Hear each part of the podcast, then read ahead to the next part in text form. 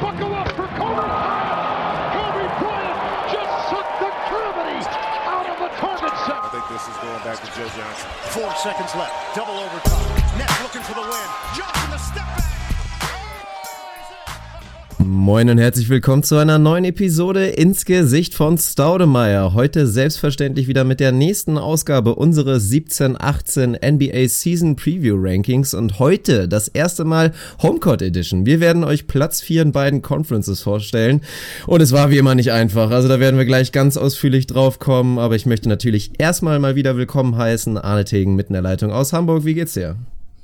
Moin Marcel, bienvenidos, herzlich willkommen auch von mir. Ich bin ein bisschen verschnupft, ich hoffe, man hört es nicht zu sehr. Dementsprechend geht's mir eigentlich ganz gut, aber ich bin körperlich ein bisschen angeknackst. Also seht es mir nach, wenn ich das ein oder andere Taschentuch bemühen muss während des Podcasts. Nichtsdestotrotz habe ich Bock. Sonntag 16.30 fürs Bullshit-Vögel einmal die Uhrzeit durchsagen. Mir geht's gut soweit besser als dir, glaube ich. Wir hatten ein ungefähr, ich würde sagen, 40-sekündiges Vorgespräch, in dem ich kurz abgefragt habe, wie es bei dir so aussieht. Und es hört sich an, als wärst du leicht angeschlagen, beziehungsweise schwerer angeschlagen als ich. Da musst du gleich mal von berichten. Es war wahrscheinlich so ein bisschen der Geburtstagsrausch, der noch ein bisschen durchklingt. Du warst ja durchaus auch ein bisschen unterwegs abends, also musst du gleich mal vielleicht ein paar, paar Teglis verteilen für deine Abendgestaltung. Ansonsten hoffe ich, dass wir das jetzt schön durchziehen können hier. Ich habe Bock, endlich im Homecourt angekommen.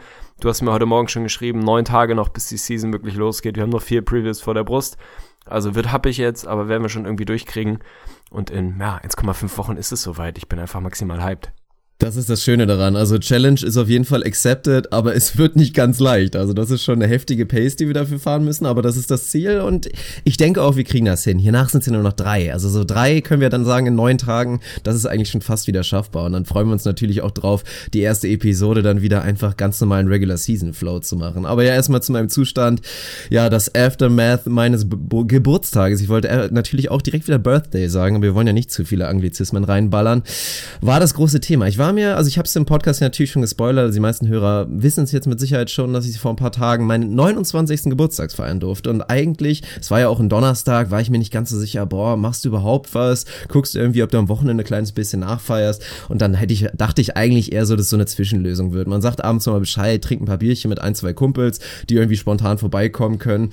Nur dann hat, äh, ja, ein Kumpel, Kai, sehr guter Kumpel, hat mich spontan besucht und das habe ich dann doch dann als Anlass genommen, ein kleines bisschen intensiver zu feiern und es ist wirklich komplett eskaliert. Also, ich war am Freitag so um halb neun wieder zu Hause und das war natürlich besonders heftig. Also nicht nur, dass das in meinem Alter und mit meiner Feierhistorie, ich bin da echt nicht der allerfitteste, schon heftig genug wäre. Am nächsten Tag nahte dann wirklich auch noch das nächste Highlight eigentlich und das große Highlight, das Rin-Konzert im E-Werk in Köln, bei dem ja zumindest unsere Instagram-Follower so einen kleinen Eindruck bekommen haben. Habe ich ein bisschen von berichtet, ein kleines Bild hochgeladen, ein paar äh, Videoausschnitte vom Konzert war sehr, sehr spaßig, aber da musste ich mich natürlich durchkämpfen. Also am Nachmittag konnte ich noch so bis 16 Uhr so halbwegs so ein bisschen pennen, kurz aufgestanden, irgendwie nochmal ein, zwei Bier zum Wiederaufwärmen getrunken und dann da direkt zum Konzert danach auch nochmal los gewesen. Und deswegen wirklich, also komplett platt. Jetzt komme ich gerade frisch. Sarah heute heute Morgen dann auch noch ihr WVV-Pokalfinale. Davon gab es ja wow. bei YouTube ein paar, ein paar Eindrücke vom Halbfinale zu sehen. Heute war das Halbfinale ausgerechnet natürlich Derby gegen Köln. In Köln haben sie gewonnen. Meine Dame hat Stabil. auch einen sehr, sehr guten Job gemacht. Also bin ich natürlich sehr stolz auf sie. Und ja, jetzt bin ich hier angekommen, schnell vorbereitet für den Podcast. Das dann auch noch durchziehen. Und dann hoffe ich, dass ich danach so ein kleines bisschen entspannen kann. Also es ist so ein klassischer Fall von, von diesem Wochenende muss ich mich wahrscheinlich noch so bis, sagen wir mal, Donnerstag erholen. Also es kann schon gut sein. Das hört sich auf jeden Fall maximal stabil an. Ich kann gar nicht so ewig viel dazu sagen, weil ich ja leider Gottes nicht dabei sein konnte. Ich nehme mal an, für die ausgediegene After Hour am Donnerstag bzw. Freitag war der gute Felix mindestens mitverantwortlich. Sollte mich wundern, wenn nicht. Also ja, da gebe ich auf jeden Fall mal No-Look-Shoutout raus. Der Mann ist einfach eine absolute Legende. Also wirklich Zeitrahmen zwischen, sagen wir, 4 und 10 Uhr ist das wirklich der, der absolute Endgegner, den ich jemals kennenlernen durfte. Also absolut sensationell. Und muss tatsächlich 5 von 5 Fünklis für die stabile Jacke raushauen, die du anhattest. Offenbar, ich habe es auch noch auf Instagram war klar, gesehen. Dass das von dir ist. Sensationell, Mann. Ohne Scheiß. Eine sensationelle Jacke.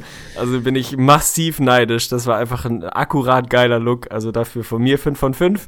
5 von 5 auch für Sarah, die bestimmt MVP der Herzen geworden ist. Also ist doch ja, ein schöner Anlass, um ein bisschen durchzuhängen, würde ich sagen. Ja, ist in Ordnung. Also alle, die jetzt noch nicht ganz wissen, worum es geht, müssen tatsächlich mal bei uns im Instagram-Kanal reingucken. Ich habe mich ein bisschen angepasst, beziehungsweise derjenige, mit dem ich da war, Lukas, auch ein guter Kumpel, äh, dem hatte ich das damals zum Geburtstag geschenkt und er hatte natürlich die Retourkutsche gemacht und er wusste, ich werde leicht underdressed sein, weil ich jetzt meine Wardrobe nicht unbedingt einem Rin-Konzert entspricht und dann war er kurz nochmal im Secondhand vorher, hat mir eine, ja, wirklich eine geile Jacke mitgebracht. Überragend, also hat wirklich gepasst, aber es wäre tatsächlich der Fall gewesen, ohne diese Jacke, ohne Scheiß. Ich hätte rausgestochen wie sonst was, wie ein Sore Thumb, sagt man ja im Englischen mal. Ich weiß gar nicht, was man auf Deutsch sagen würde, aber das ist, es war wirklich krass. Also die Outfits unglaublich heftig. Also ich war allgemein Publikum, dass ich den Altersdurchschnitt mit meinen inzwischen 29 Jahren solide nach oben ziehen würde. Das, das war mir bewusst, aber es war schon krass und was vor allem auch echt heftig war, ohne Scheiß, ich hätte es nie gedacht.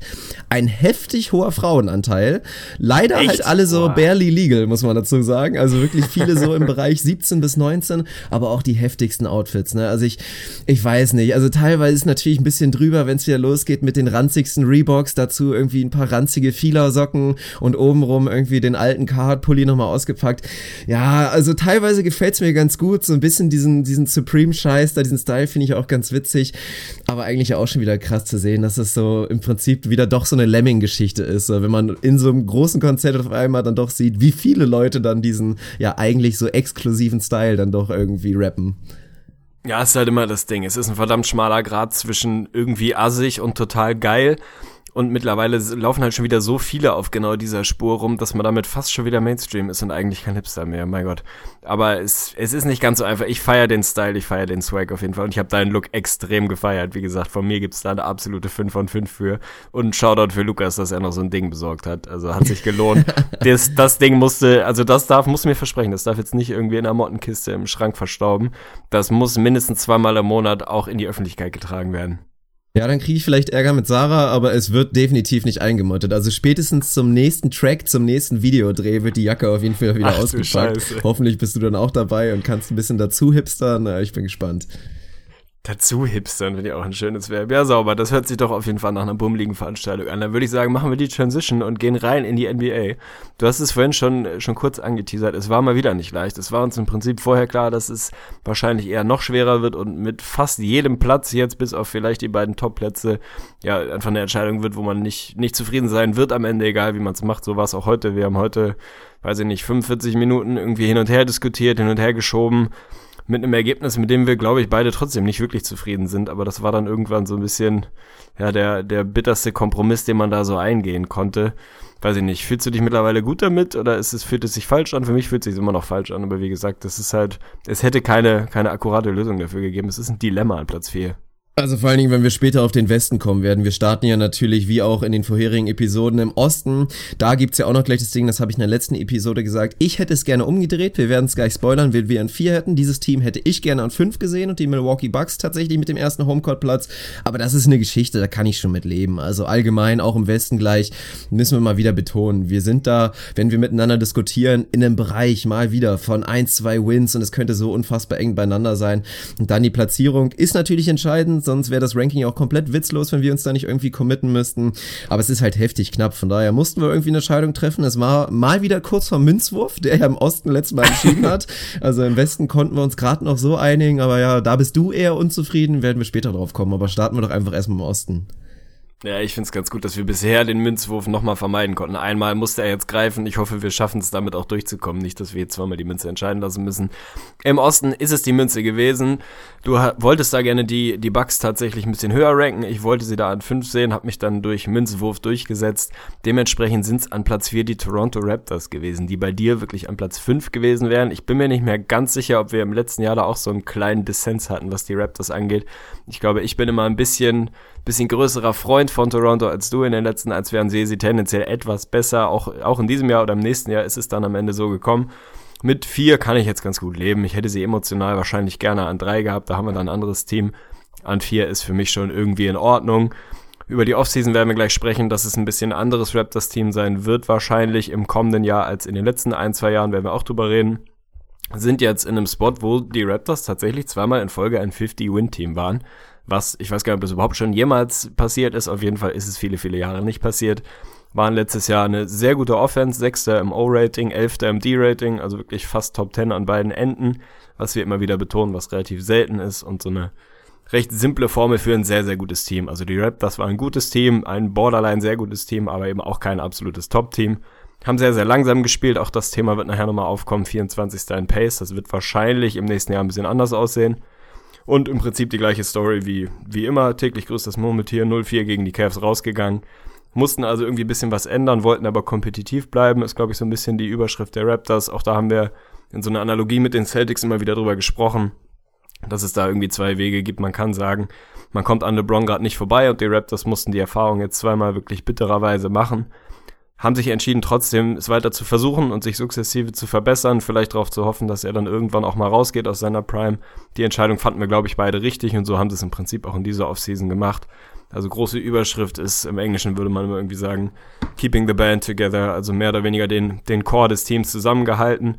Ein, zwei Änderungen hat es gegeben, wie dramatisch und gravierend die sein werden, kommen wir gleich drauf.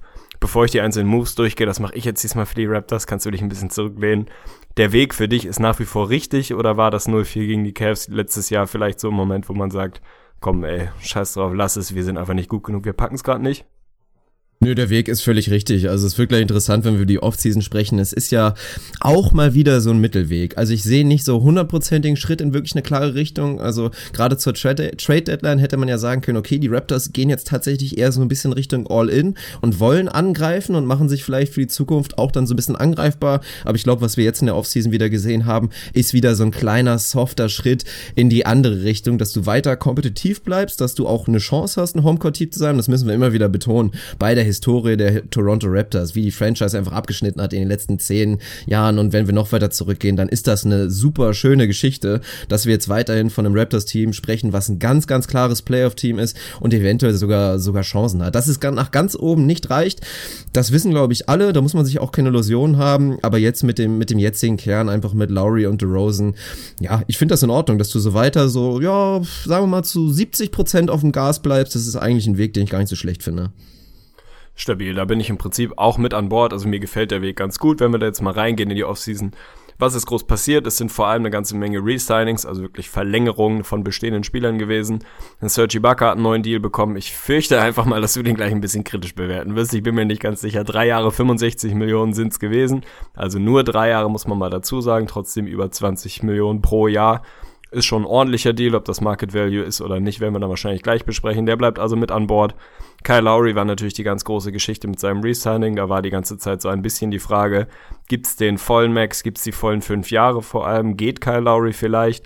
Wie groß ist der Markt? Wer sind die Teams, die da interessiert wären? Was können die anbieten? Was müssen die Raptors anbieten? Am Ende war wohl A, der Markt nicht so riesengroß und dann ist es ein Deal geworden, je länger ich drüber nachdenke, desto besser finde ich den. Es sind jetzt drei Jahre 100 Millionen geworden, also eben nicht die volle Laufzeit über fünf Jahre. Kyle Lowry ist auch nicht mehr der Jüngste.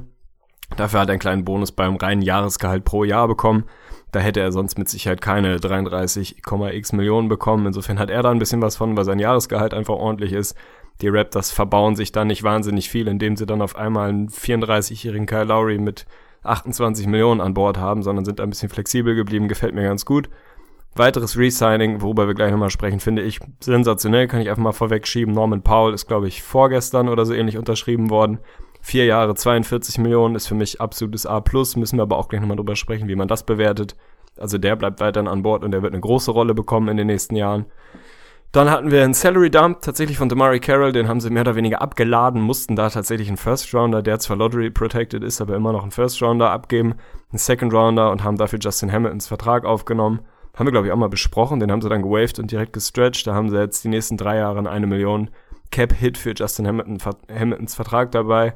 Also tatsächlich Demary Carroll im Prinzip verschenkt, wenn man so will. Auf der Abgangsseite weiterhin Patrick Patterson, der mittlerweile bei OKC gelandet ist. Mein absoluter Liebling PJ Tucker, der leider Gottes weg ist, sich den Rockets angeschlossen hat und natürlich, und das tut uns beiden sehr, sehr weh, Corey Joseph, der im Rahmen eines Sign-and-Trades weggegangen ist, bei den Pacers gelandet ist. Dafür haben sich die die Toronto Raptors CJ Miles sichern können, der vielleicht ein bisschen besser in die neue Philosophie passt. Inwiefern das dann wirklich sinnvoll ist, besprechen wir gleich. Die Raptors wollen wohl etwas schneller spielen, mehr Dreier nehmen. Da passt ein CJ Miles natürlich gut rein. Den haben sie jetzt mit an Bord. Sehr guter Three-Point-Shooter. Will ich gleich auch von dir wissen, wie du den Move findest. Gedraftet haben sie auch, habe ich ignoriert. Wen, ist mir egal. Also spät in der ersten Runde haben sie sich noch irgendwen in der Draftnacht gesichert. Das ist mir völlig das egal. Ist, vielleicht müssen wir da wirklich drüber sprechen. Also ich Na finde, dann, in erster äh, Linie müssen dann wir drüber sprechen, weil er rein. hat tatsächlich mal wieder einen der geilsten Namen aktuell in der NBA. OG Anuobi. Also wirklich absolut Sahne, Premium. Nee, und das ist tatsächlich ein Kandidat. Also man spekuliert aktuell schon, weil wir werden später auf die Rotation gucken. Gerade so Backup, Small Forward und so weiter ist schon ein bisschen dünn. Also es könnte jemand sein, der tatsächlich in der Rotation landet. Ist auch jemand, der perspektivisch eventuell irgendwann so diese Rolle, die ein Carroll halt ja aus Raptors Meinung unzugenügend ausgeübt hat, dass der da vielleicht reinrutschen könnte. Also ist ein Name, den man sich auf jeden Fall merken sollte. Spätestens für die nächste Saison, vielleicht aber auch schon dieser. Unzugenügend finde ich auf jeden Fall ein sensationelles Wort. Also das nehmen wir mit, mit rein in den Sprachgebrauch. Gefällt mir gut. Stabil, stabil. Der Name ist auf jeden Fall akkurat, also das gefällt mir schon auch, aber ich habe mich ehrlicherweise nicht mit seinem Skillset beschäftigt, habe keine Ahnung, wie weit der Minuten verdient hat und da eventuell schon helfen kann. Vielleicht kannst du da gleich nochmal ein bisschen, ein bisschen dazu senfen. Im Prinzip ist es das an namhaften Deals gewesen. Also der Core bleibt zusammen, der Star-Backcourt, wenn man ihn so nennen will, ist weiterhin die nächsten Jahre da, nachdem DeMar DeRozan wirklich eine sensationelle Saison gespielt hat. Ein Jonas Valanciunas ist weiterhin an Bord und Ibaka wurde eben verlängert. Bin ich gespannt, wie du den Deal findest. Wie gefällt dir denn Richtung Off-Season-Note grundsätzlich der Weg der Raptors? Wirklich zu sagen, wir halten die Jungs zusammen. Wir haben leider Gottes ein bisschen Tiefe verloren mit einem Patterson, der eine wichtige Rolle hatte, einem PJ Tucker und vor allem einem Corey Joseph, der gerade wenn man in die Lineups reinguckt, die wirklich richtig erfolgreich waren, dann ist Corey Joseph da oft mit dabei gewesen, der einfach von der Bank da eine sehr, sehr wichtige Rolle ausgefüllt hat. Wie sieht bei dir die Off-Season-Note der Raptors aus in diesem Jahr? Mir fällt's ein kleines bisschen schwer, weil ich halt der Meinung bin, und das habe ich ja natürlich jetzt schon im Vorhinein ein bisschen gesagt, ich sehe die Raptors einen Tacken schlechter als in der letzten Saison, ist halt die Frage, wie man es bewerten soll. Wenn ich jetzt anfange, die Moves einzeln zu bewerten, dann ist viel gut. Norman Powell, absolut sehr, sehr gut. Das ist ein wirklich mal wieder, ich meine, Masai Ujiri, wir haben auch natürlich in den letzten Jahren oder in der letzten Saison auch drüber gesprochen, der Mann weiß, was er tut, der hat vor allen Dingen einen Blick für die Zukunft, der hat Vision und Norman Powell für diese Kohle zu binden für vier Jahre ist natürlich jetzt schon, kann man sich ziemlich sicher sein, massiver Value Deal. Also spätestens in so zwei Jahren sollte der diesen Vertrag auf jeden Fall absolut outperformen, da bin ich mir sicher. Von daher, das ist super. Lowry hast du angesprochen. Aus Raptors Sicht eigentlich auch wirklich eine super Sache, weil du auch wieder Thema Vision, Zukunft, dir nicht zu viel verbaut. Drei Jahre Kyle Lowry, das kannst du eigentlich auch verbuchen, dass du dir da keine Sorgen machen solltest. Aber dann sind wir bei dem Sergi Bucker Deal und der für mich dann doch schon irgendwie ein klares Minus mit reinmacht. Also es ist definitiv überbezahlt, da kann mir auch niemand was anderes erzählen und ich zweifle wirklich ein bisschen dran, was er da jetzt für eine Rolle spielen kann und inwiefern er dann auch überhaupt einfach Sinn macht. Also was willst du jetzt mit Mibaka scheinbar für drei Jahre, der mit einem Vertrag rumläuft, der, ja, das ist Star-Niveau, das hat er für mich nicht mehr. Also gut, in den 23 Spielen für die Raptors hat er in der letzten Saison 40% von draußen getroffen, auch jetzt in der Preseason ballert er schon wieder wie ein Wilder, wenn er diese Rolle tatsächlich ausfüllen kann und anfängt irgendwie jemand mit hohem Volumen zu sein, der 40% von draußen schießt. Meinetwegen kommt er dann wieder ein bisschen dichter ran, das reinzubekommen, aber das sehe ich so ein bisschen schwach und wenn du dann eh so diesen Richtung gehst, was man ja aktuell sieht, dass sie so ein bisschen mehr jetzt auch gucken wollen, so die jüngeren Talente mehr reinzubringen, die so ein bisschen während der Regular Season so heimlich zu entwickeln, ohne dass du zu schlecht bist, dann verstehe ich diesen Deal nicht so wirklich. Die Abgänge tun weh und das führt dann letztendlich dazu, dass ich trotz viel Positiven dann doch irgendwie nur bei einer 2 Minus rauskomme. Stabil, da sind wir uns einig. Also bei mir steht hier als Off-Season-Note tatsächlich auch eine 2 minus. Den Ibaka-Deal sehe ich auch kritisch, weniger als du. Es ist für mich auch nicht Market Value, es ist drüber. Aber es ist halt auch mal wieder so ein bisschen die Frage der Alternative. Also natürlich ist er nicht mehr der Ibaka, der vor drei, vier, fünf Jahren bei, bei den Thunder war, wo das wirklich ein elitärer Junge war, der dir Rim Protection Defense auf einem sensationellen Niveau gegeben hat und vorne einfach seine Rolle ausgefüllt hat, scoren konnte, mit Ranger getroffen hat und da offensiv ein sehr solider Rollenspieler und defensiv wirklich ein Anker war. Das ist er nicht mehr. Vielleicht ist er auch schon 42. Das Thema werden wir auch immer wieder aufwerfen und wissen es schlicht und einfach nicht. Aber die Athletik, Explosivität ist nicht mehr ganz so da. Die Frage ist halt, was, ja, was kriegst du sonst? Also er ist überbezahlt ja, für, Reden wir doch dann er liefert nicht mehr das. Also glaubst, glaubst Ja, du nicht, dass man Patrick Patterson vielleicht 25 Millionen drei Jahre hätte anbieten können? Und dann hast du Natürlich irgendwie als hätte ich Backup noch so einen Siakam, den du eh weiterentwickeln willst. So, ist das nicht vielleicht die richtige Richtung? Natürlich hätte ich weiterhin gern Patrick Patterson gehabt, aber für mich ist Ibaka defensiv nicht mehr auf dem elitären Niveau, auf dem er war, aber immer noch ganz klar überdurchschnittlich und den brauchst du in dem Line-Up für mich. Je nachdem, wer die Lösung auf der 5 ist und wer da auf der 3 rumrennt. Ist das der defensive Impact von Ibaka für mich immer noch wichtig. Das kann Patrick, Patrick Pettis natürlich nicht im Ansatz irgendwo leisten. Die Frage ist, wie geht's auf der 5 weiter? Bleibt es bei Valanciunas? Schmeißt du dann Jakob Pöltl vielleicht irgendwie rein? Oder wie ist die Planung auf der Position? Ich find's okay. Also ich finde ihn zu teuer, ja. Ich finde den Deal nicht, nicht besonders gut, würde den nicht unbedingt positiv bewerten aber ich finde ihn auch nicht ganz so katastrophal, weil ich glaube, dass bei Ibaka mittlerweile der Trend schon wieder eher dahin geht, dass man ihn sportlich zu schlecht sieht, weil man seinen Vertrag dagegen rechnet und der den nicht rechtfertigt, keine Frage. Aber er ist ja trotzdem kein Minusspieler. Er ist ja trotzdem jemand, der dem Team weiterhelfen kann. An beiden Enden des Courts. Wie es offensiv aussieht, bin ich gespannt. Also sein Dreier, theoretisch sollte er den treffen. Bei höherem Volumen kann das aber auch schnell echt ein bisschen shaky werden. Bin ich mir nicht sicher. Ich bin mir aber auch noch nicht ganz sicher, wie die Raptors wirklich spielen werden, wie die Philosophie aussieht wenn er da wirklich eher wieder dahin geht, seinen defensiven Impact zu forcieren und offensiv wieder eher ein besserer Rollenspieler zu werden, dann glaube ich, kann das ganz vernünftig laufen, wenn er jetzt wirklich jemand sein soll, der dir, keine Ahnung, den Ryan Anderson 2.0 mit guter Defense hinstellen soll, dann bin ich da ein bisschen zwiegespannt, ob das funktioniert. Aber ich finde den Deal, ja, nicht, nicht besonders positiv, aber auch keine Vollkatastrophe.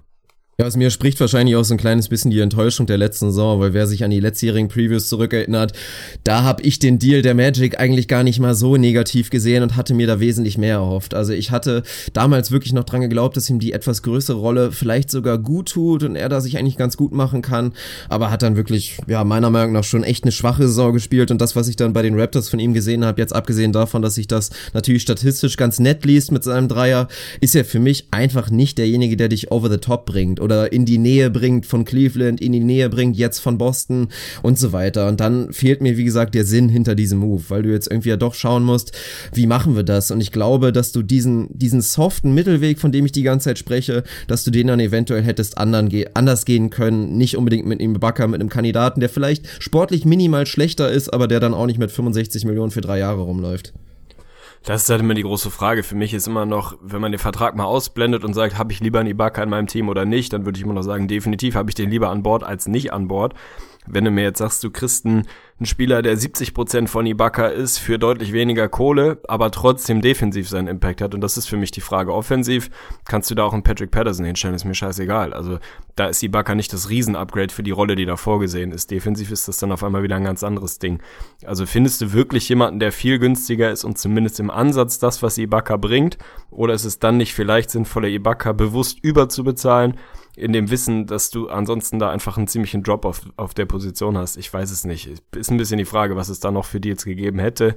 Schwer zu sagen im Nachhinein. Das Skillset an sich, ein Floor Spacer zu sein, der vorne scoren kann und defensiv überdurchschnittlich gut ist, ist halt trotzdem wahnsinnig selten. Also auch wenn die Backer da nicht den Sprung gemacht hat, den wir erhofft haben, da gibt's ja trotzdem nicht so ewig viele Jungs davon. Das darf man halt auch nicht vergessen. Ja, aber so weit vom Durchschnitt ist er inzwischen auch nicht mehr davon entfernt. Also wesentlich weiter auf jeden Fall inzwischen von dem elitären Status, als er dann doch irgendwie Richtung Durchschnitt ist. Also mal gucken, vielleicht kann er wieder ein kleines, kleines Hochjahr haben.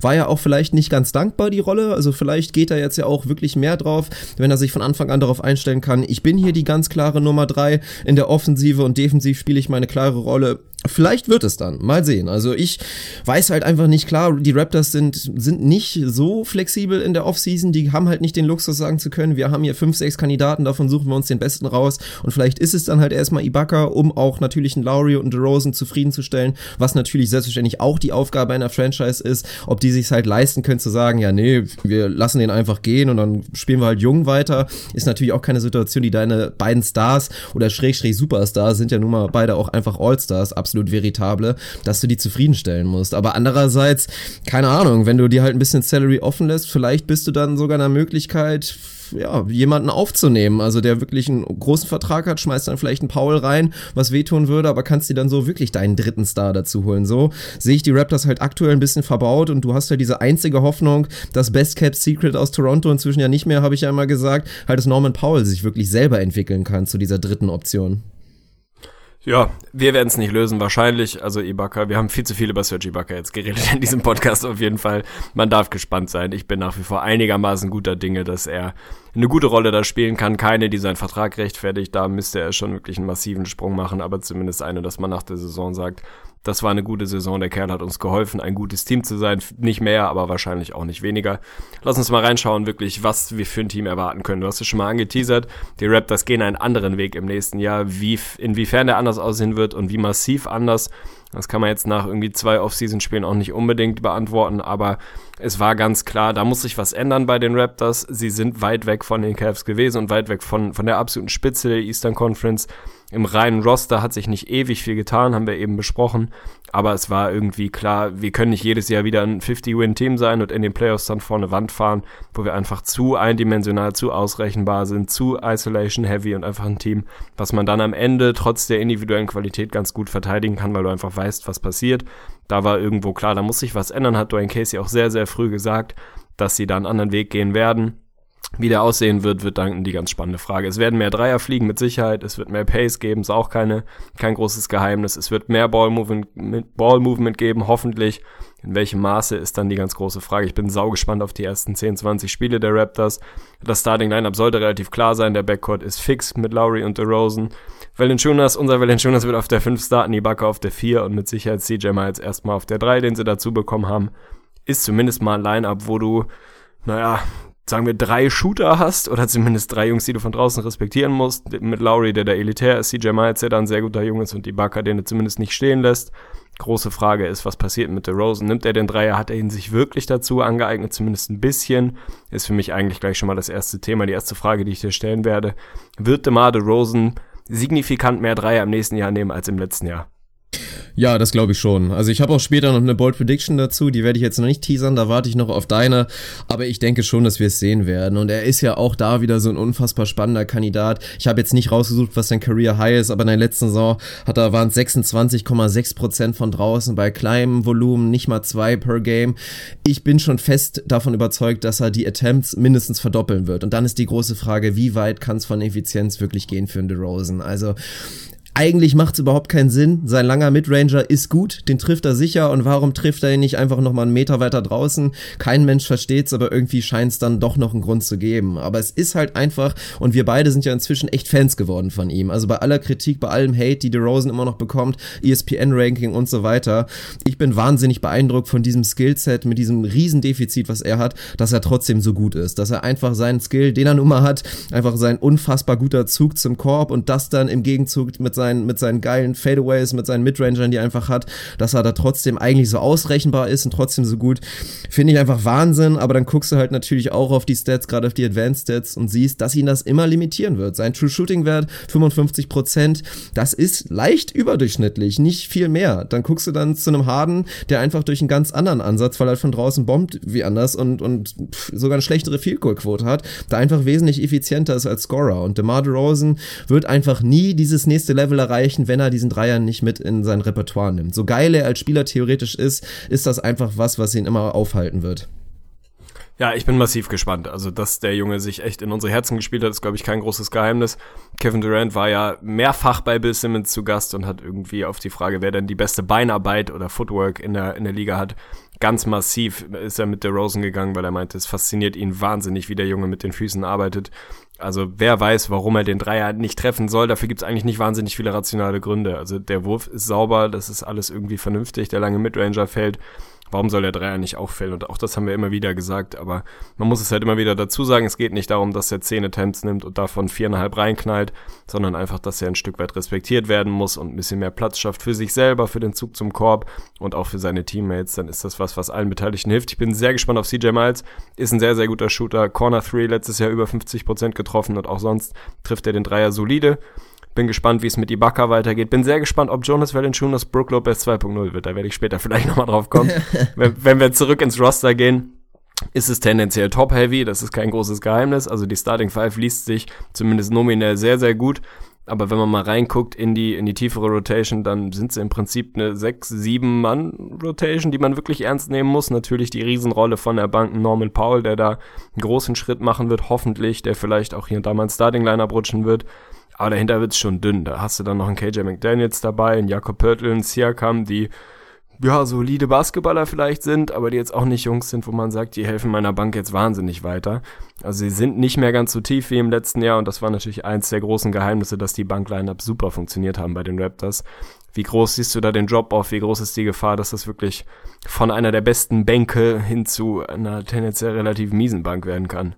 Ja, ist für mich ein Riesengrund, warum ich die Raptors halt tatsächlich hier nicht auf dem Homecourt-Platz sehe und auch wirklich einen Schritt nach, nach hinten sehe. Also das war nämlich der große Punkt. Du hast Corey Joseph angesprochen, war für ihn natürlich auch ein bisschen dankbar, weil er durfte halt immer mit diesen geilen Lowry-Lineups spielen, was halt dazu geführt hat, dass es ja auch immer diese Storyline gab mit On-Off-Stats, Lowry, DeRozan, aber diese Lineups gegen Bankspieler mit einem Lowry und vielen Shootern drumherum waren einfach wahnsinnig effizient und da ist, wie gesagt, nicht mehr viel übrig geblieben. Also sie werden sich viel darauf verlassen müssen, das war ja auch ein Punkt, den Dwayne Casey angesprochen hat, dass er DeMar DeRozan tatsächlich noch häufiger als Ballhändler sehen will, wirklich. Also auch so ein bisschen als Point Guard Ersatz. Und ja, wenn du guckst, Becker Point Guard ist irgendwie so ein DeLon Wright. Also ich glaube, wir werden tatsächlich da auch viel Staggering wie immer sehen. Und dann auch Lineups, in denen dann DeRozan mal der Point Guard ist. Dann rutscht da natürlich ein Norman Powell mit rein und da muss man gucken, wie gut es funktioniert. Dass die Bank schlechter sein sollte und das auch deutlich, ist, glaube ich, kein Geheimnis. Ich weiß halt nicht, wie gut jetzt wirklich dieses Starting Lineup, was theoretisch natürlich echt charmant ist, wenn sie den Dreier so häufig nehmen und den irgendwie treffen können, inwiefern das jetzt kompensiert werden kann. Also da habe ich halt meinen großen Zweifel. Ja, ich mache mir auch Sorgen, also weil das einfach ein, ein, großer Punkt war, der die Raptors im letzten Jahr sehr gut gemacht hat. Ich glaube, dass das in der Regular Season kompensierbar ist, dass sie wirklich eine sehr gute Starting Five dahinlegen können, die offensiv keine Riesenprobleme haben sollte, die defensiv zumindest mal ordentlich sein sollte. Also ich glaube, Richtung Playoffs wird es dann wieder schwierig. In den letzten Jahren war eher das Problem, dass DeMar DeRozan nicht mehr ganz so oft an die Linie gekommen ist, weil in den Playoffs die Pfiffe ein bisschen ausbleiben, weil der ISO-Ball ein bisschen weniger effizient wurde in den Playoffs, wenn es dann wirklich knüppelhart wurde. Da sind sie immer vor so ein bisschen eine natürliche Wand gelaufen. Da bin ich gespannt, ob ihr anderer Style sie da vielleicht einen Schritt weiterführen kann. Aber wenn du da dann mit so einer echt dünnen Sechs-Mann-Rotation unterwegs bist, wird auch das wieder schwierig mal schauen. Für mich sind die Raptors einfach immer noch so gut und sind immer noch im Osten, dass das nach wie vor ein gutes Ostteam sein sollte. Eines, was um und bei 50 Wins mitspielen kann. Auch wenn die Bank vielleicht nicht überragend ist, schau dir die Wizards an, die hatten die letzten Jahre praktisch gar keine Bank und sind da trotzdem oben dabei gewesen, weil dann das Star-Potenzial einfach groß genug ist. Eine ähnliche Analogie kann ich mir ein bisschen bei den Raptors vorstellen, dass das wirklich ein sehr effizientes, gutes Starting-Lineup sein kann und wir in der Saison immer wieder darüber reden werden, dass sie einfach ein riesen Bankproblem haben, so wie es bei den Wizards in den letzten Jahren immer der Fall war. Finde ich ein bisschen schade, dass sie da ein bisschen Tiefe verloren haben. Aber wenn ich dafür ein bisschen mehr vom Starting Lineup sehen kann, kann ich damit leben ich finde es irgendwie noch vertretbar. Es, es fehlt wirklich mindestens noch ein Junge, gerade auf dem Flügel oder irgendwie auf drei und vier, den du da reinwerfen kannst, der dir keine großen Sorgen macht. So bist du zumindest jetzt wieder in der Position, dass wenn Valanciunas ein schlechtes Jahr haben sollte oder Ibaka kein gutes Jahr haben sollte, dann wird es dahinter halt super dünn. Also du bist schon ein Stück weit darauf angewiesen, dass die Jungs im Starting Lineup dann auch das bringen, was man sich von ihnen erhoffen kann, wo ich schon wieder Richtung Valanciunas gucken muss. Und ich weiß nicht, ob ich mich hinreißen lasse zu sagen, ich bleibe an Bord 2010, lock it in. Wahrscheinlich nicht. Mittlerweile ist der Zug abgefahren. Aber ich feiere den Kerl immer noch. Und ich, ich glaube immer noch, solange Jonas Valanciunas in der Liga ist, glaube ich an den Jungen fertig. Weil er ja auch so ein geiles Skillset hat, Mann. Also auch bei der EM wieder. Da gab es Phasen, da denkst du dir wirklich, Mann, Alter, warum dominiert der Junge nicht komplett in der NBA? Also so gut könnte er tatsächlich sein. Aber du guckst dir halt sein Skillset an und das ist jemand, bei dem es auch tatsächlich es sich lohnt, ihn oft einfach am Block zu suchen, dass er aufposten darf.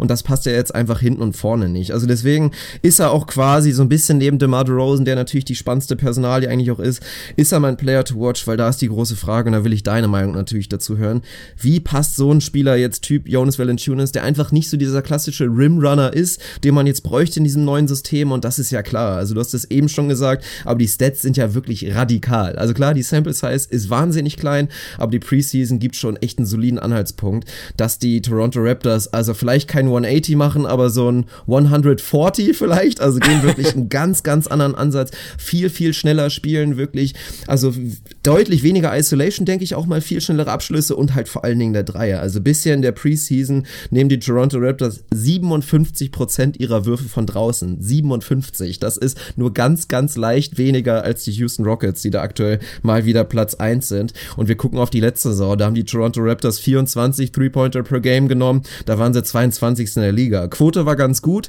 Das ist die Geschichte. Wahrscheinlich auch wegen der bisschen kleineren Sample Size, dass wenn die Raptors Dreier nehmen, waren es auch qualitativ meistens hochwertige. Und da ist dann auch wieder der, die nächste Sorge eigentlich wieder wenn sie jetzt mit dem Volumen wirklich so hochgehen, inwiefern sehen wir da da einen Drop-Off? Und sehen wir so Brooklyn Nets 2.0 aus der letzten Saison, die wahnsinnig viele genommen haben, aber einfach nicht gut getroffen haben? Ja, und kann Jonas Valanciunas tatsächlich irgendwie ein Faktor sein in so einem Lineup, was so spielen will? Das ist halt die große Frage. Also ich habe da schlagen so ein bisschen zwei Herzen in meiner Brust. Wenn du mir jetzt sagst, dass Rosen wirklich ein bisschen mehr den Schritt dahin geht, dass er den Dreier auch mal einstreut, dann kann ich mir vorstellen, dass ein Line-Up aus den aus der Starting Five, die ich vorhin angesprochen habe, wo du dann DeRozan auch irgendwie als mehr oder weniger Shooter draußen respektieren musst, neben einem Lowry, einem Ibaka und einem CJ Miles, kann ich mir das schon gut vorstellen, weil wenn ein Jonas einfach ein Monster am Brett ist, sowohl defensiv als auch offensiv, also die Rebounding-Zahlen waren nie sein Problem und er dadurch einfach mehr Platz in der Zone hat, wo er ackern kann, wo er arbeiten und biesten kann, weil das ist eigentlich ja sein natürliches Skillset, dann kann ich mir schon vorstellen, dass genau das funktionieren kann, dass du einfach ein bisschen mehr Platz für ihn schaffst, ihm die Touches gibst und ihn da wirklich in der Zone sein Game irgendwie auf den Platz bringen lässt. Ich kann mir andersrum auch vorstellen, dass ein DeRozan dann doch nicht so sehr den Dreier nimmt und wir vielleicht tatsächlich einen Valanciunas mehr hinter der Linie sehen und ab und an mal einen Dreier ballern. Er ist nicht der Rimrunner, absolut nicht. Aber warum nicht? Ich habe mal ein bisschen in die, in die Numbers reingeguckt und das ist spektakulär, mein Lieber. Also Thema Three-Pointer von Jonas Valanciunas ist tatsächlich auch meine Bold Prediction. Spektakulär. Er hat in den letzten Jahren, das kann ich dir einfach mal, einfach mal so mit auf den Weg geben, im letzten Jahr 50% seiner Career Three-Point-Attempts von Jonas Valanciunas kamen im letzten Jahr. Es waren zwei also er ist in seiner Karriere bisher ein aus vier, tatsächlich.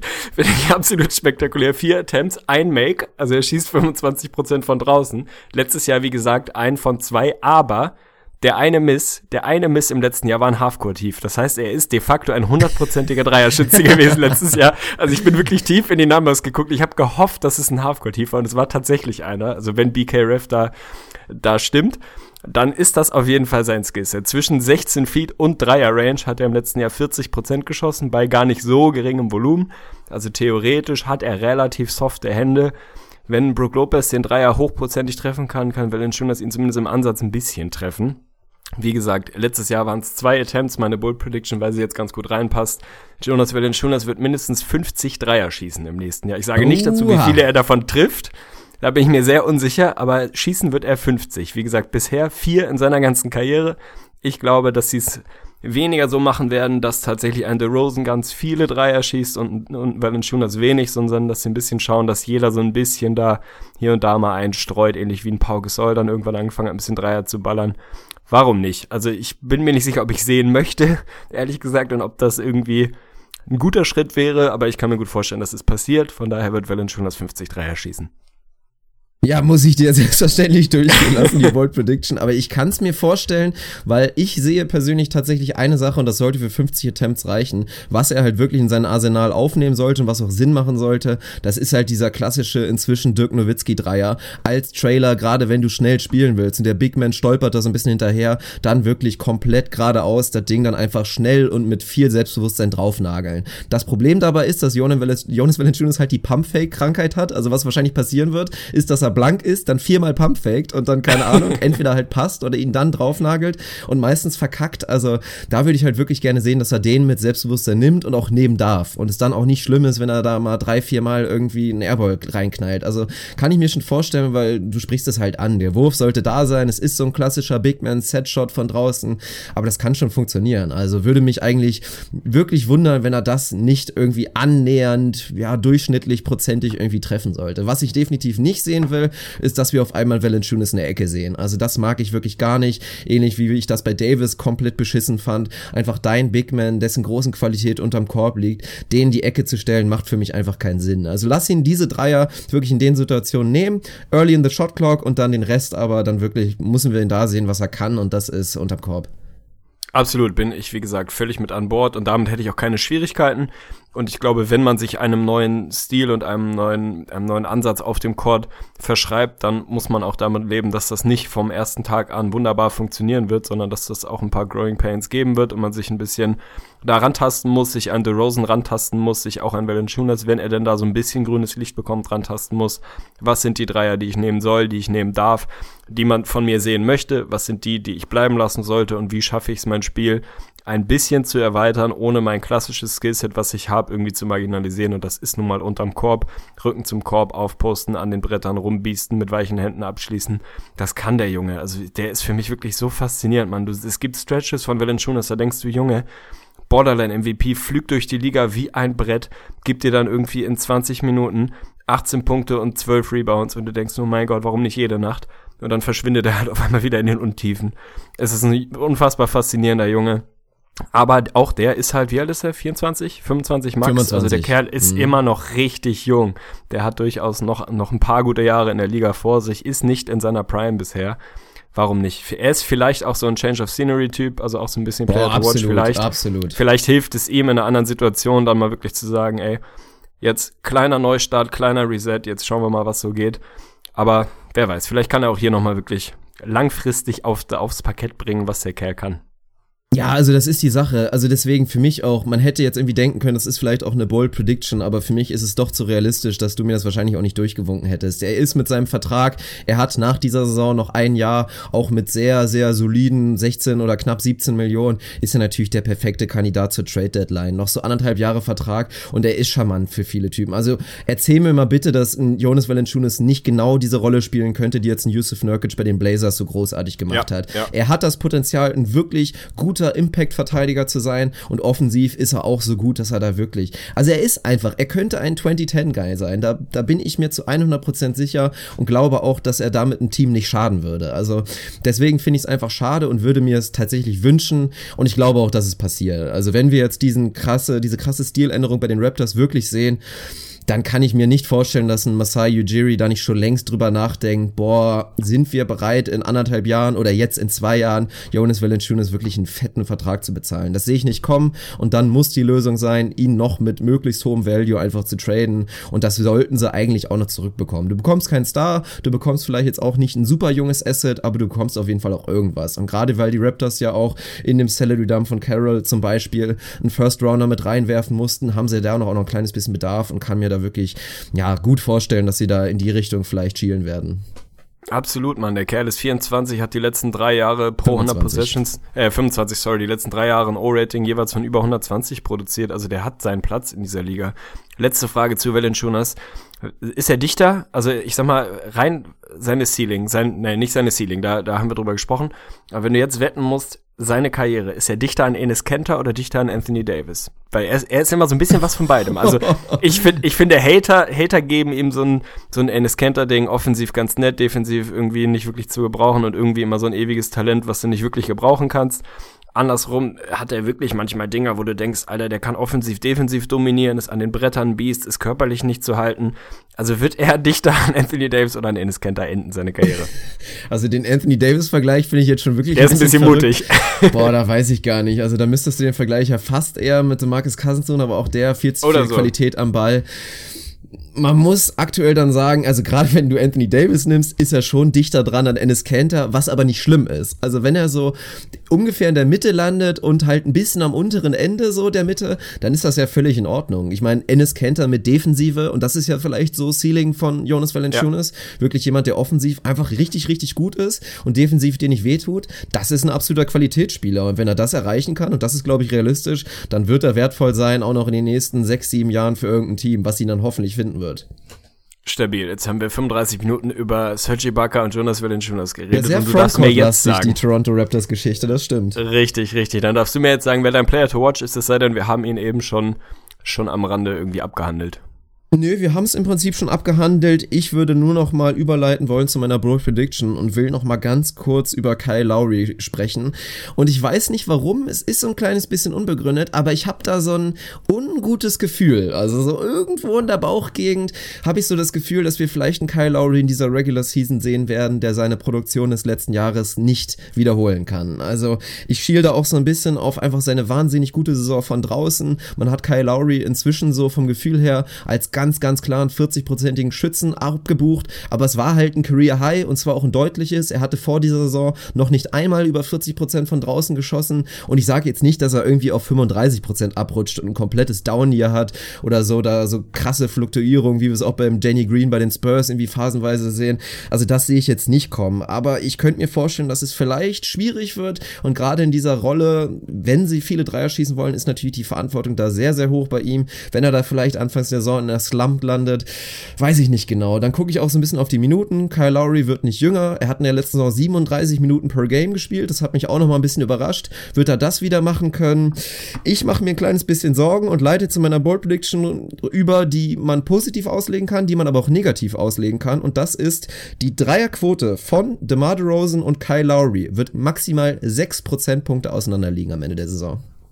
Ich habe dich leider eben am Ende nicht mehr wirklich verstanden, weil die Leitung einmal kurz weggekracht ist. Das meiste habe ich verstanden. Die Bold Prediction musst du mir nochmal kurz sagen. Ja, das erkläre ich nochmal, weil ich auch nochmal ein bisschen ausholen muss dafür. Also ich habe es eben gesagt, Kyle Lowry in der letzten Saison 41% Career High, DeMar DeRozan, wie gesagt, knapp 27% von draußen. Meine Bold Prediction ist, weil DeMar DeRozan öfter den Dreier nehmen wird und ich auch dran glaube, dass er ihn zumindest ein bisschen besser treffen wird. Und bei Lowry sehe ich vielleicht so ein kleines Down hier. Glaube ich, dass die Differenz der beiden mit der Dreierquote maximal 6 Prozentpunkte auseinander liegt. Oha, Oha, das finde ich sehr spannend. Muss ich mal einmal kurz durchrechnen. Ich schreibe mal eben nebenbei mit, weil ich hier, hier unser Also es waren 14 Prozent in der letzten Saison und das ist schon ein heftiger Sprung. Ja, da muss ich mal überlegen, wo würde ich Kyle Lowry einsortieren? Also vielleicht ein kleiner Job-Off, kann ich mir vorstellen, erst recht, wenn das Volumen hochgeht und die Raptors allgemein so ein bisschen andere Identität fahren.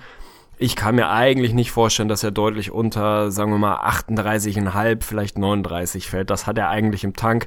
Catch and Shoot super gut, immer unterwegs gewesen. Also da würde ich ihn mal einsortieren. Dass DeMar Rosen irgendwie 32, 33 Prozent schießt, finde ich jetzt nicht unwahrscheinlich. Ist auch kein elitärer Wert. Also ich lasse die auf jeden Fall durchgehen, natürlich, allein weil der Wert letztes Jahr schon relativ, relativ deutlich auseinander war und es einfach auch sein kann, dass der Rosen da irgendwie stagniert und nicht, nicht den ganz großen Sprung macht. Aber ich kann mir vorstellen, dass sie ganz gut liest. Gefällt mir auf jeden Fall. Also äh, attestiere ich dir ganz gute Chancen, dass sie durchgehen könnte. Ja, aber glaube ich clever von mir. Also es ist definitiv bold, aber hat eine solide Chance zu klappen. Also deswegen bin ich jetzt gespannt, ob du dir ähnlich viel Mühe gegeben hast in der Research und ja, lass mal hören, was ist deine Bold Prediction? Jo, meine Bull Prediction hast du wahrscheinlich schon wieder vergessen, weil es so sensationell gut war. Ich hatte ja gesagt, Jonas Valanciunas wird mindestens 50 Dreier schießen Ach, die Geschichte. Saison. Ach du Scheiße, ja gut. Lass es, lass es mir durchgehen wegen einfach der, der Kaputtheit. Also kleiner Brainfart von meiner Seite. Aber dann springen wir doch mal langsam über. Ich glaube, wir sind jetzt langsam angelangt. Best-Case-Szenario, Worst-Case-Szenario. Und das finde ich tatsächlich fast. nicht weniger spannend. Ich will noch einmal ganz kurz nur der Vollständigkeit halber sagen, dass Norman Powell mein Player to watch ist. Und Ach, wir ja, ja, komm, lass uns echt nochmal über ihn sprechen, das lohnt sich. Also so drei, vier Minuten müssen wir auf jeden Fall noch haben. Finde ich gut, die hat er sich verdient. Er soll nicht untergehen, weil wir irgendwie 20 Minuten über Ibaka reden. Ich habe es vorhin schon mal gesagt, er ist natürlich der ganz große Hoffnungsträger auf dem Platz, aber auch so ein bisschen im Drumherum. Also ich finde, er wandelt schon so ein bisschen auf Spuren von Vince Carter und Chris Bosch, was so Fanbeliebtheit angeht. Also die Raptors-Fans lieben Norman Powell. Und das auch zu Recht, finde ich. Also sein sportliches Skillset ist wahnsinnig spektakulär, ist ein unfassbarer Athlet und ist ein Typ, der wirklich die Eier auf den Tisch legt in den Playoffs. Keine Angst vor einer großen Bühne, hat eine gute Attitüde, finde ich, eine gute Körpersprache. Der wurde da letztes Jahr in den Playoffs einfach reingeworfen, so ein bisschen aus dem Nichts und hat da einfach gut geliefert, ein paar absolut spektakuläre Dunks rausgedrückt. Also sein Skillset ist da, er ist der ganz große Hoffnungsträger, der da von der Bank eine Riesenrolle einnehmen wird und einnehmen muss. Letztes Jahr hat er nur 18 Minuten pro Spiel tatsächlich bekommen, ist glaube ich 21, nee 18 Mal ist er gestartet, war da echt überzeugend er wird deutlich mehr Minuten bekommen und bekommen müssen. Wenn man mal reinguckt in die Per 36 Minute Stats, da waren da schon 17 Punkte, 4,5 Rebounds, 2 Assists, 1,5 Steals, also die Counting Stats lesen sich da schon gut. 21% Usage ist für jemanden in seinem Alter von der Bank, wobei so jung ist er gar nicht mehr, aber für seine Jahre in der Liga auch ganz ordentlich. Ich bin gespannt. Die Aufgabe wird natürlich sein, er muss scoren, er muss Intensität bringen, muss einen Impact von der Bank bringen, sonst ist die Bank wirklich eine völlige Katastrophe. Bin gespannt, wie oft er wirklich starten wird weil das so mit CJ Miles auch einfach eine Rolle ist, die man mal tauschen kann, je nach Matchup. CJ Miles ist auch jemand, den du einfach mal von der Bank reinwerfen kannst und ihn die Dreier hochjacken lassen kannst. Ist in seinem Leben auch oft genug von der Bank gekommen. Ich glaube, dass der erstmal anfangen wird und Paul da die Rolle von der Bank kriegt. Aber ist für mich eine super spannende Personal. Über den Deal haben wir gesprochen, ist für mich ein Home Run tatsächlich. Also ich kann mir wenig Szenarien vorstellen, in dem du am Ende sagst, vier Jahre 42 ist zu viel für Norman Paul, der Deal war irgendwie blöd kann mir dafür 20 Szenarien vorstellen, in denen du in anderthalb, zwei Jahren sagst, Alter, was für ein geiler Deal, massiv unterbezahlt der Kerl. Also ist für mich ein absoluter Deal, den man machen muss. Wo ich überrascht war, dass du ihn so günstig tatsächlich längerfristig binden kannst. Ich freue mich, dass der Kerl da bleibt, weil der wirklich die Raptors und man merkt das richtig, auch die ganze ja, das ganze Umfeld da wirklich, die lieben Norman Paul. Also der ist, glaube ich, fanbeliebtheitsmäßig ist er wahrscheinlich schon, schon auf Kurs Number One. Also das, das ist absolut faszinierend. Toronto liebt Norman Paul, ich kann es verstehen, ich bin absolut an Bord und ich glaube, du feierst ihn ähnlich wie ich oder wie wir alle.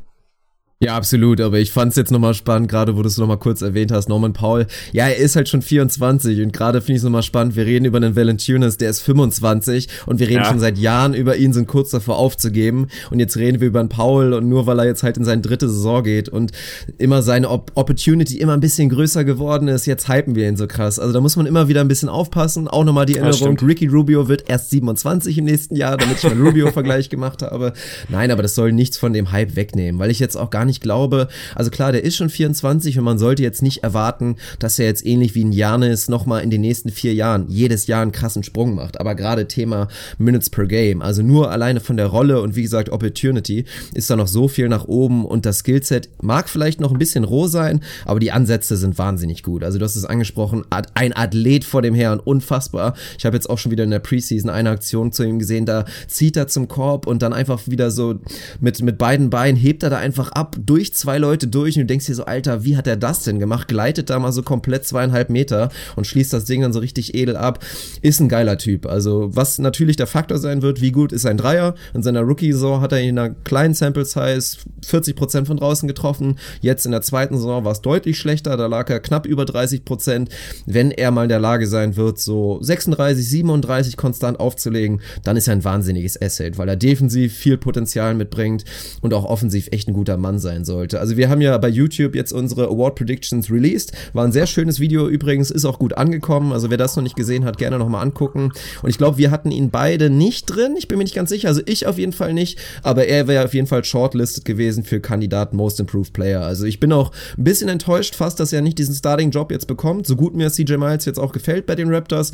Aber ich denke schon, dass gerade minutentechnisch, also wenn er nicht mindestens 25 Minuten pro Spiel bekommt in der nächsten Saison, dann bin ich enttäuscht und zweifle auch wirklich die, ja, die Fähigkeiten von Dwayne Casey ab, ab, also an. Das sollten wir auf jeden Fall sehen. Hoffentlich kriegen wir dann viele schöne Norman Paul-Momente. Ich habe ihn auch nicht mehr drin und ich weiß ehrlicherweise nicht warum. Es kann auf jeden Fall sein, dass ich ihn einfach schlicht vergessen habe in meiner YouTube-Premieren-Geschichte. Also ärgerlich. Im Nachhinein würde ich ihn gerne mit reinwerfen. Ich war wahrscheinlich nervös, ne? Es lag die Aufregung klar, nervös. ich weiß, es ist wirklich, Nein, ich war nicht ja, nervös. Es ist, es ist nicht leicht bei YouTube. um nochmal einen Satz möchte ich dazu nochmal sagen, um zu seinem Dreier zurückzukommen. Das ist für mich auch irgendwie so ein, so ein faszinierendes Ding. Er hat ihn, hast du richtig gesagt, in der Rookie-Season schon gut getroffen, mit nicht so ewig viel Volumen. Letztes Jahr in den Playoffs hat er in neun Spielen bei vier Attempts ihn mit 44 Prozent getroffen. Also das ist jetzt auch nicht unbedingt das, was man von ihm erwarten sollte. Aber für mich gibt es viele Anzeichen dafür, dass der zumindest ein solider bis leicht überdurchschnittlicher Dreier-Shooter werden sollte eigentlich. Ich finde, der Wurf sieht vernünftig aus. Er hat ihn immer mal wieder über längere Phasen wirklich gut getroffen. Ich glaube nicht, dass er so ein typischer 40%-Shooter ist. Ich glaube aber auch nicht, dass er jemand ist, der da ewig irgendwie bei 33% rumkrebst. Also ich glaube, dass er in den nächsten Jahren sich da solide stabilisieren wird, 37, 38% vielleicht von draußen schießen kann. Und dann ist gepaart mit der Athletik ja schon, schon viel gewonnen. Natürlich, der Vergleich mit Valanciunas rein altersmäßig drängt sich irgendwie auf da ticken wir halt auch nicht so ganz rational. Also irgendwie ist halt, je länger du in der Liga bist, desto älter, für, für älter wirst du irgendwie gehalten, dass die Jungs irgendwie nur anderthalb Jahre auseinander sind und man da eigentlich ein bisschen anderen Maßstab bei beiden vielleicht anlegen müsste. Das blendet man halt irgendwie gerne aus, aber mein Gott, wir sind halt auch nur Menschen, so ist es halt.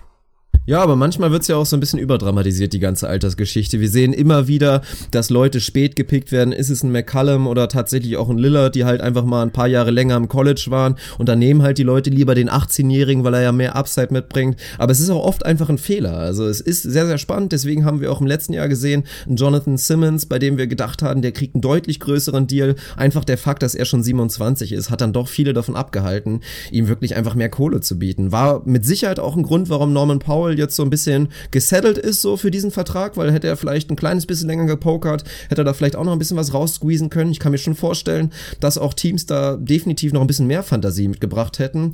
Aber ja, man muss immer so den gesunden Mittelweg gehen. Also manchmal überhypt man es wirklich ein kleines bisschen, aber ja, ja, weiß ich auch nicht, Alter. so ist es halt. Dirk Funk hat auch erst Ende der 20er mit Volleyball angefangen und trotzdem würde man dem Boah, wie viel Upside noch da ist. Also wie gesagt, die Prime jetzt erst erreicht, Junge, Junge, ja, Junge. Ja, ja. Mein, mein Abbruch, 40er Vertical unleashe ich dann erst, wenn ich 30 bin und dann geht's los. Hör auf zu singen, wir müssen zum Best- und Worst-Case-Szenario kommen. Das hattest du vorhin schon mal angeteasert. Ich glaube, Raptors haben jetzt wahrscheinlich schon Season High an Preview-Time irgendwie aufgebraucht. Warum auch immer, manchmal passiert es einfach Nee, das so. sind immer noch die Pistons. Also da müssen wir jetzt noch so sechs, sieben Minuten ran? ranhängen. Ah, das schaffen wir nicht, aber muss vielleicht auch nicht sein. Also, Thema Best- und Worst-Case-Szenario. Für mich sind die Raptors ein Team, was relativ dicht beieinander ist, was Floor und Ceiling angeht. Also ich glaube nicht, dass die jetzt auf einmal in den hohen 50ern Wins holen. Ich glaube auch nicht, dass die auf einmal abfallen und nur so ein knapp über 500 Team sind. Also die sind für mich so relativ klar eigentlich in meinem, in meinem Kopf zumindest eingetaktet. Wir hatten die Bucks, glaube ich, mit 46 Wins am Ende auf Platz 5 hier eingerechnet. Dann lass uns, oder lass mich doch mal wissen, was ist das Best Case für die Raptors, dass da eine 5 vorne steht, sollte kein Geheimnis sein. Welche Ziffer steht dahinter und wie tief findest du, kann es fallen, wenn es nicht ganz so läuft mit dem neuen Style, die Tiefe ein bisschen fehlt? Also wie weit siehst du sie im schlechtesten Fall wirklich runterfallen? Es ist sehr, sehr schwierig, weil ich gucke auf die letzte Saison, dann stehen hier 51 Wins. Sie hatten das beste Point Differential im Osten, also hatten definitiv das Potenzial, auch eventuell den besten Rekord zu haben. Da waren sie auch lange auf Kurs, haben dann immer wieder ein kleines bisschen nachgelassen. Also die Raptors hätten in der abgelaufenen Saison schon so ein Mitte 50 Win-Team sein können. Das wäre so gewesen, aber ich blicke vor allen Dingen halt auch wirklich auf den schwachen Osten. Gerade in der Spitze waren einfach alle Teams so angreifbar und nach unten wollen wir gar nicht erst drüber reden, wie leicht es dann da doch war, sich wirklich da die Wins zu schnappen. Und dann gucke ich jetzt einfach auf eine NBA, die sich, in der haben sich viele Teams einfach verbessert. Und das haben die Raptors für mich nicht. Dementsprechend wird es, glaube ich, einfach schwieriger, konstant diese, konstant diese Wins rauszugrinden. Deswegen bin ich mir eigentlich relativ sicher, dass die Raptors einen kleinen Tick schlechter sein werden als in der letzten Saison und dementsprechend sehe ich die Upside eigentlich auch nicht viel höher. Also mit mit viel Wohlwollen mache ich eine 53 draus. Da bin ich dann bei meinem absoluten Best-Case-Szenario und Worst-Case hast du schon recht. Also Floor ist einfach dafür sind Lowry und DeRozan zu gut und wir rechnen wie gesagt keine großen Verletzungen mit ein.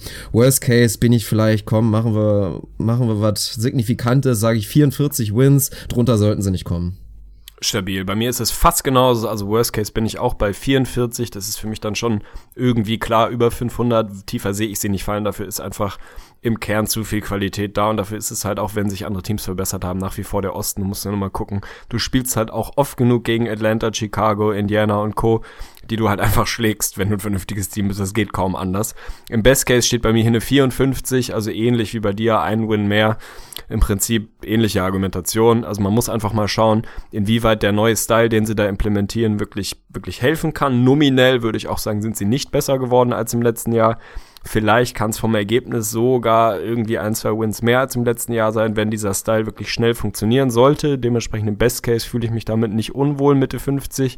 Finde ich okay.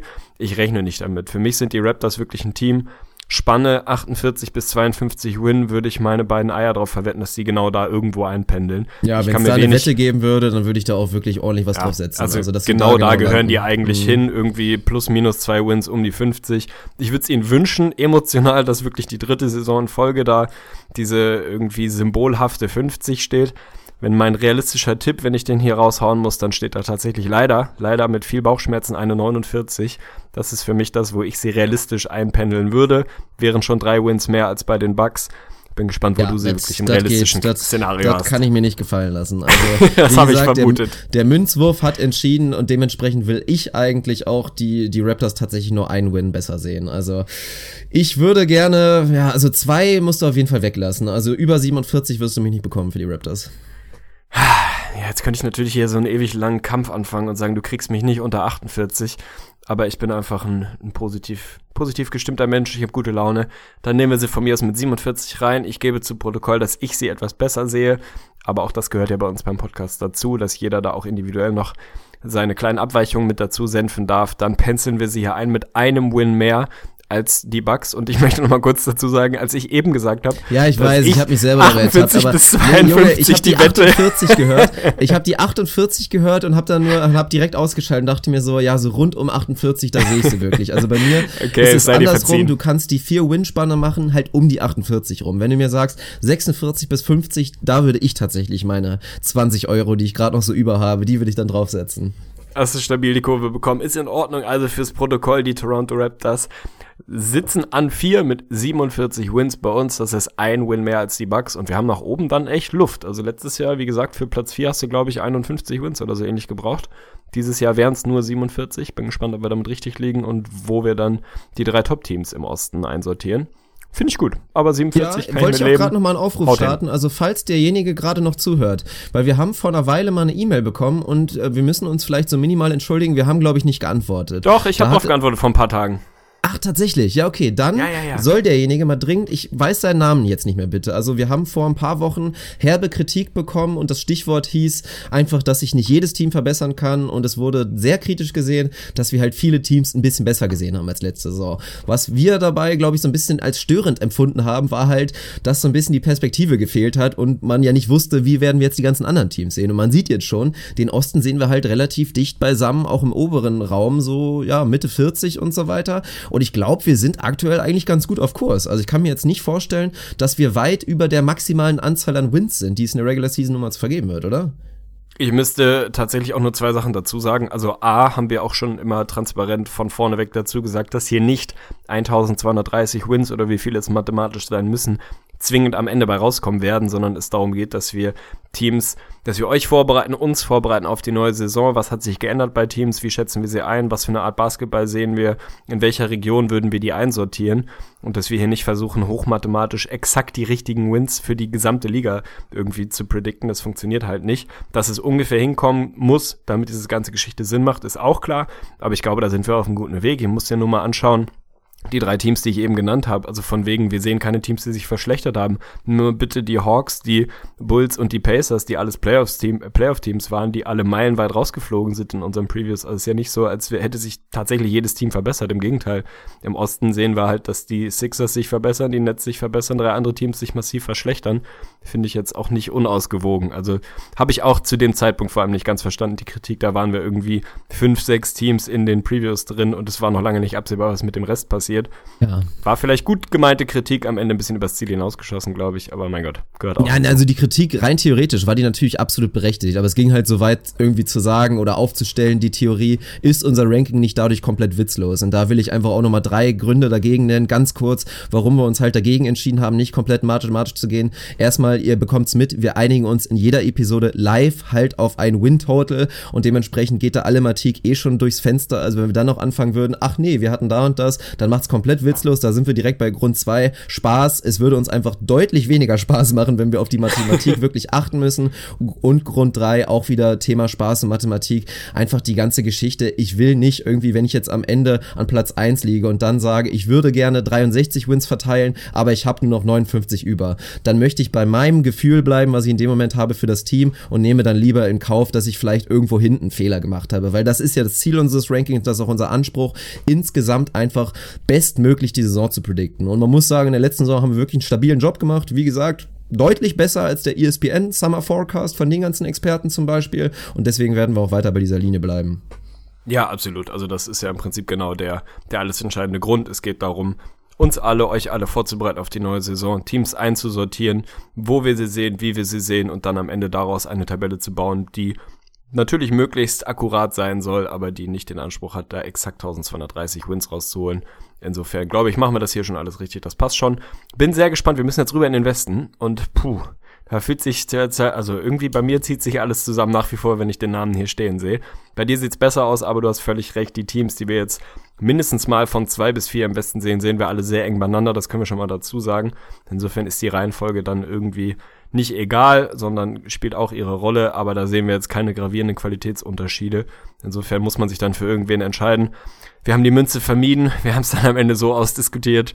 Ich bin gespannt, ich lasse dir den Vortritt. Wer ist unser Team? An Platz 4 im Westen. Ja, da werden sich jetzt viele, viele Leute wundern, weil es schon ein wenig paradox klingt. Wir reden hier von einem Team, das in der letzten Saison Dritter tatsächlich war in der Western Conference, die große Überraschung der Saison, den Coach of the Year gestellt hat, den zweiten im MVP-Voting und selbstverständlich reden wir von den Houston Rockets, die mit 55 und 27 die Saison abgeschlossen haben und jetzt halt in der Offseason schon mal ein kleiner Spoiler, Chris Paul dazu bekommen haben. Natürlich was abgegeben haben, aber da werden sich jetzt alle fragen, wie zur Hölle seht ihr jetzt die Rockets einen Schritt zurück machen? Nicht nur rein wirklich von der Position, dritter zu vierter, sondern auch 45 Wins. Wir werden uns später einigen müssen.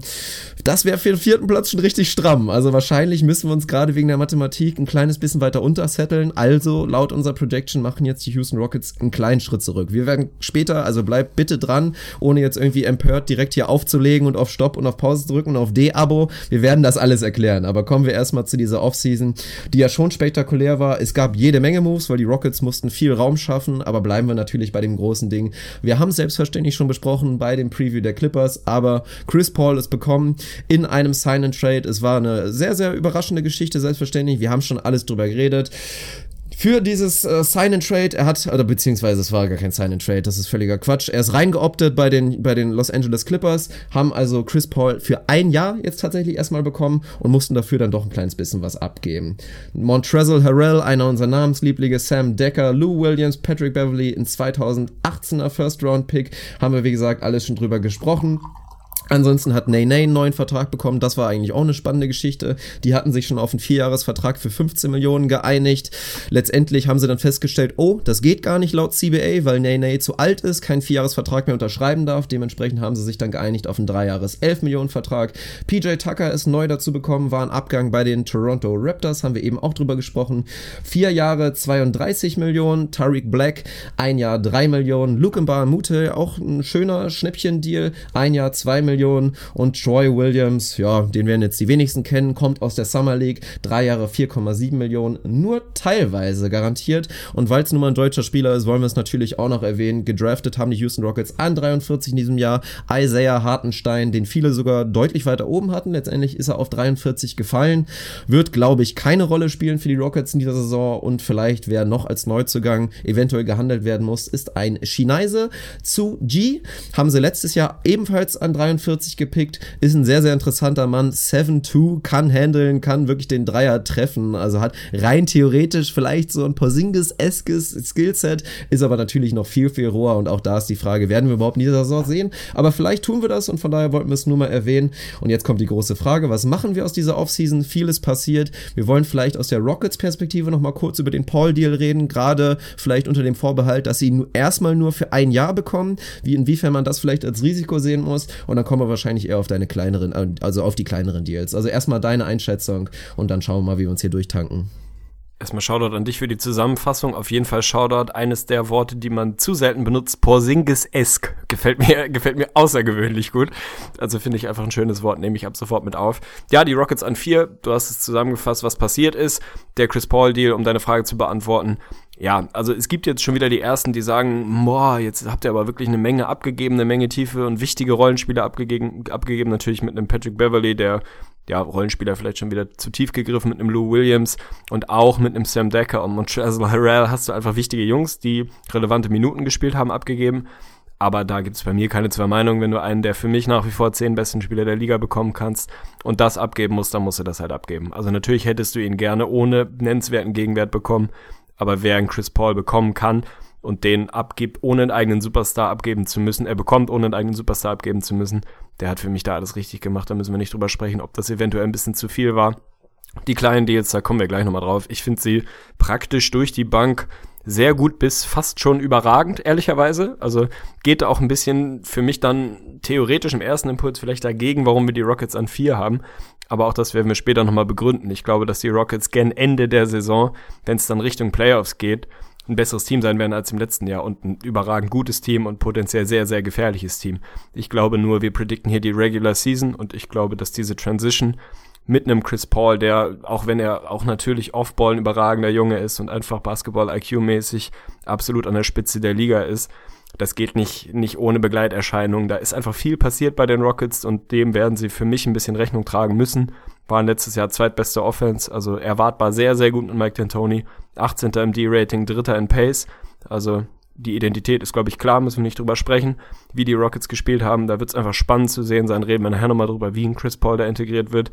Ob er sein sein klassisches Skillset, was natürlich elitäres Midrange-Game ist, da wirklich spielen darf, ob sie das bewusst mitnehmen als zusätzliches Element, inwieweit er sich in Anführungsstrichen verbiegen muss und vermehrt den Dreier nehmen muss, den er natürlich treffen kann, kein Problem. Aber wie da die Transition aussehen wird, ist einfach für mich wahnsinnig spannend. Reden wir nachher nochmal drüber. Offseason für mich ist, was die Note angeht, kannst du es nicht viel besser machen. Heißt für mich nur nicht automatisch, irgendwie die Rechnung könnte ja auch sein, ey, die Rockets waren Dritter, hat eine sehr gute Offseason, also müssen sie besser sein. Ich glaube, perspektivisch werden sie besser sein, aber das Win-Total kann ich mir vorstellen, dass es eben nicht ganz so gut ist. Plus die anderen Teams von hinten, die drücken, namentlich OKC, führt für mich dazu, dass man beides, beides unter einen, unter einen Hut bekommt. Die Rockets werden langfristig besser sein in meiner Rechnung werden trotzdem, was das reine Ranking angeht, für mich einen kleinen Schritt zurück machen. Nichtsdestotrotz ist für mich die Offseason tatsächlich eine, eine stumpfe Eins. Also sehe ich nicht, Oha, nicht okay. viel, was ich kritisieren kann. Da habe ich echt keine Bauchschmerzen. Ja, ich habe ein kleines Minus ran gemacht und das ist dann letztendlich doch der Chris Paul Deal, weil wir müssen auf jeden Fall nochmal drüber reden. Wir haben aus der Clippers Perspektive gesagt, dass ein Chris Paul, der eh gegangen wäre, dass du letztendlich für den noch so ein großes Paket zurückbekommst. Das ist aus Clippers Sicht absolut genial und da muss man natürlich das Ganze umdrehen und das dann aus Rockets Sicht betrachten und da werden jetzt viele, glaube ich, kommen und dann ganz stumpf jetzt erstmal sagen, ja, er hätte doch einfach so als Free Agent bei den Rockets unterschreiben können. Bloß da muss man halt ganz genau reingucken, was wäre die Alternative gewesen. So leicht ist es eben nicht. Es gibt halt nun mal diesen sogenannte Cap Space und da hätten die Rockets halt im Optimalfall auf jeden Fall natürlich Ryan Andersons Vertrag abladen müssen, aber auch wenn Ryan Anderson ein solider Spieler ist, wir werden wahrscheinlich auch gleich nochmal über ihn reden, den drei Jahre und 60 Millionen Vertrag, den er da glaube ich noch auf den Büchern hat, den wollte sich halt kaum einer anhängen. Also diesen Trade den gab es scheinbar nicht wirklich, beziehungsweise der Preis dann noch dazu wäre irgendwie so hoch gewesen, dass die Rockets da keinen Bock drauf hatten und haben sich dann letztendlich dann da, ja, wahrscheinlich auch mit ein bisschen Bauchschmerz natürlich dazu entschieden, halt wirklich Qualitätsassets mit reinzupacken. Und gerade so ein Beverly, der ja fast so ein bisschen so ein Jay Crowder 2 ist und auch einen verdammt ekelhaft günstigen Vertrag hat. Also das ist schon jemand, der wirklich auch viel Value hatte. Und da natürlich im absoluten Optimalszenario hätten die Rockets mit vielleicht ein bisschen mehr Geduld einen Deal machen können, wo sie vielleicht nicht ganz so viel abgeben. Und du hast halt dieses Restszenario, auch wenn ich zu 100% natürlich aktuell dran glauben würde, dass das mal wieder ein klassischer Wink-Wink-Deal ist. Diesmal achte ich ganz genau auf meine Aussprache. dass Chris Paul definitiv unterschreiben wird danach auch nochmal. Er hat gesagt, er will mit James Harden spielen, er hat Bock auf die Rockets und natürlich ist es aktuell unvorstellbar, dass er einfach wieder geht. Aber er könnte es halt theoretisch. Also, wenn eine Katastrophe passiert, wenn Chris Paul und James Harden ein Fallout haben, keine Ahnung, wenn da irgendwie der andere jeweils die Frau anpackt oder was auch immer, könnte Chris Paul halt ohne Gegenwert dann wieder gehen und dann hast du ein saftiges Paket abgegeben. Deswegen leichtes Risiko, es hätte vielleicht Potenzial für einen besseren Deal gegeben, aber du hast alles richtig gesagt. Für die Rockets ist das an sich A+. Sie brauchten einen zweiten Star ganz dringend neben James Harden. Wie gesagt, nur mit einem Superstar gewinnst du keinen Blumentopf in der NBA. Das haben wir spätestens in den Playoffs gesehen. Und jetzt haben sie ihn mit Chris Paul bekommen, der zwar auch nicht mehr der Jüngste ist, aber deswegen lande ich auch insgesamt noch bei der 1, nur halt mit einem ganz kleinen Minus. Stabil kann ich nachvollziehen. Also das Szenario, dass Chris Paul nicht langfristig bei den Rockets bleibt, de facto gibt es das praktisch nicht, es sei denn, wie du richtig gesagt hast, keine Ahnung. James Harden bricht sich beide Beine, kann nie wieder in seinem Leben Basketball spielen und die Rockets gehen den Bach runter oder es gibt da irgendwie, wie gesagt, so ein kleines Frauenscharmützel vielleicht, man weiß es nicht. Also da möchten wir uns jetzt auch nicht am Gossip beteiligen. Aber natürlich ist das ein absoluter Wink-Wink-Deal und es ist völlig klar, wenn da kein absoluter Weltuntergang passiert, dann wird Chris Paul auch im nächsten Jahr einen langfristigen Deal dort unterschreiben. Dass du ein bisschen den Deal vielleicht günstiger hättest bekommen können, das mag sein für mich bleibt immer noch am, am Ende, wenn du, wenn du einen der besten Spieler der Liga bekommen kannst, dann nimmst du den. Und wenn du das dafür abgeben musst, dann ist es so. Man stelle sich mal vor, sie haben dieses Angebot auf dem Tisch, zögern so ein bisschen, weil sie versuchen wollen, das doch ein bisschen billiger hinzukriegen. Am Ende funktioniert es nicht und dann kommt raus, ey, du hattest dieses Paket auf dem Tisch liegen, hättest Chris Paul dafür bekommen können und hast es nicht gemacht. Wie blöd bist du eigentlich? Also das ist für mich nichts, warum ich da ein Minus ranhängen würde. Den PJ Tucker Deal finde ich super. Den Lukenbar Amute Deal, den kann man nur großartig finden. Ein Jahr, zwei Millionen Minimum. Sehr guter Verteidiger. Da kannst du gar nichts gegen sagen. Der Nene-Deal, ganz ehrlich, der ist einfach sehr, sehr ordentlich. Natürlich ist der Mann steinalt, aber der hat letztes Jahr immerhin mal 67 Spiele gemacht, ein solides PER an die 20 gehabt. Man erinnere sich mal an Spiel 4 der Thunder-Serie, 28 und 10, das hat er halt immer noch im Tank, nicht über eine Saison, aber vereinzelt. Passt da super gut rein. Tariq Black, ja, mein Gott, macht dich nicht zum Contender, aber sozusagen als dritter Center, wenn man so will. Passt mir gut, guter Rim Protector, guter Rebounder, guter Screener, passt da gut rein also die gerade diese kleinen Deals, weil sie wirklich massiv tiefe und wichtige Rollenspieler verloren haben, haben sie für mich einfach sehr gut kompensiert. Natürlich Beverly tut irgendwie weh und auch ein Lou Williams, aber du hast dann mit einem Bar Amute und einem Tucker gute Jungs dazugeholt und vor allem, und das finde ich tatsächlich einen charmanten Weg, du hast eigentlich fast ausschließlich defensiv orientierte Jungs dazugeholt. Jetzt mal abgesehen von Chris Paul, aber ein Tucker ist jemand, der defensiv seinen Impact hat, ein Bar Amute auch, Tariq Black auch, nee, nee, ein bisschen außen vor, aber du wirst, oder sie versuchen, glaube ich, was das defensive Ende angeht, einen Schritt nach vorne zu machen. Offensiv werden die weiterhin sehr, sehr, sehr gut bis elitär sein. Da muss man sich keine Sorgen machen.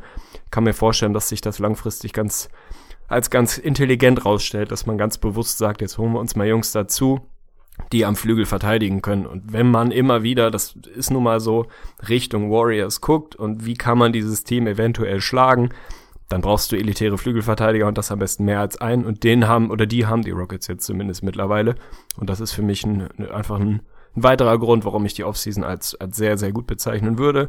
Daryl Morey bleib, bleibt auf dem Gas. Du hättest auch sagen können, die Warriors sind so nicht zu schlagen. Scheiß drauf, wir machen was anderes. Finde ich gut, dass er 180 Grad dagegen geht und sagt, wir bringen uns so dicht wie möglich ran und dann schauen wir mal. Ja, und ich will es jetzt auch nochmal vorwegnehmen, meine ganze Kritik, die jetzt kommen wird, ist Regular Season only, weil Richtung Playoffs finde ich diesen, also bewerte ich den Deal einfach auch noch viel besser. Also da haben wir ganz genau sehen, was den Rockets fehlt und das ist etwas, was ein Chris Paul mitbringen kann. Du sprichst auch defensiv an, ist für mich interessant.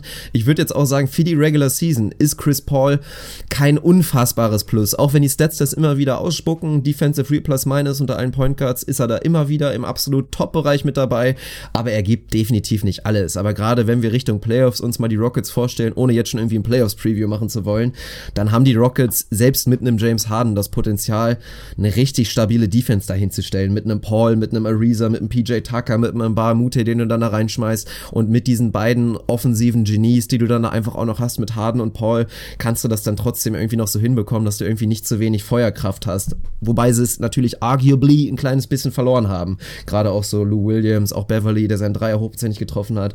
Aber deswegen, Richtung Playoffs macht alles wahnsinnig viel Sinn. Richtung Regular Season mache ich mir halt kleine Sorgen. Das ist schon mal so ein bisschen die Überschrift. Finde ich völlig in Ordnung und natürlich, wie gesagt, ist das hier Regular Season only, also wer dann potenziell das gefährlichste Team für die Warriors sein kann, da sprechen wir dann zu gegebener Zeit nochmal drüber. Lass uns mal Richtung Roster gucken. Starting Five ist, glaube ich, kein Geheimnis. Chris Paul wird starten nominell auf der 1, James Harden auf der 2, Ariza bleibt auf der 3, Ryan Anderson auf der 4, Clint Capella auf der 5. Also da rutscht im Prinzip ein Chris Paul für den Patrick Beverly mit rein muss man nicht drüber sprechen, dass das relativ geil ist. Erstes großes Thema, bevor wir Richtung Bank gucken und äh, uns dann überlegen, wer da den Impact haben kann. Mike D'Antoni hat schon gesagt, er wird sehr, sehr viel staggern, was absolut Sinn macht. Also er hat, glaube ich, mehr oder weniger wortwörtlich gesagt, paraphrasiert zumindest, einer von den beiden wird immer auf dem Court stehen.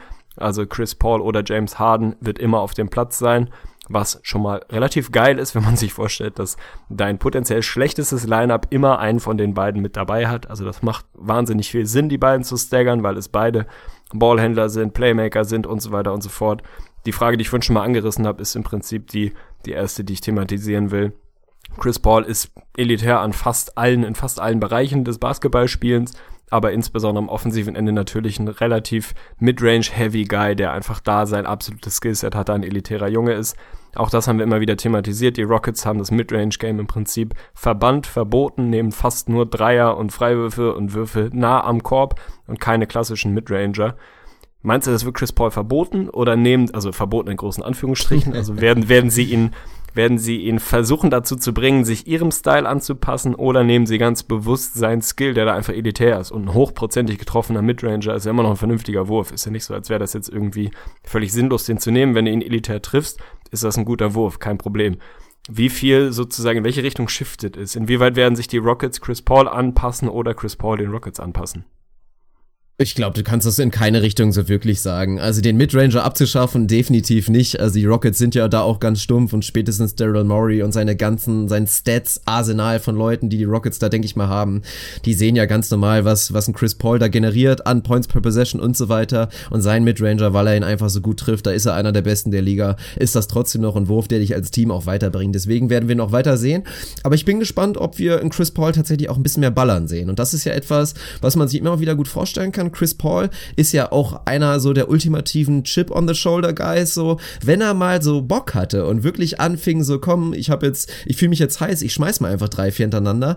Das sah auch schon immer so aus, hm, warum macht er das nicht immer? Also ich bin mal gespannt, ob er wirklich auch ähnlich wie es natürlich in Harden gemacht hat oder allgemein bei den Rockets, dass wir viel öfter sehen Chris Paul, der sich nicht erstmal 14 Sekunden lang so ein bisschen die Defense anguckt und irgendwie so ein bisschen sondiert, was ist jetzt unser bester Weg, sondern einfach auch mal früh in der Shotclock so in den ersten sieben Sekunden, acht Sekunden Sekunden klassisch Mike D'Antoni einfach mal raufknallt. Also da bin ich gespannt, inwiefern er sich da wirklich drauf einlässt oder ob er einfach weiter so wirklich als reiner Floor General agieren will. Und dann ist das natürlich so ein kleines bisschen konträr und wahrscheinlich auch der Grund, warum sich ein, zwei Leute so mit dem Fit Mike D'Antoni, James Harden so ein bisschen Sorgen machen.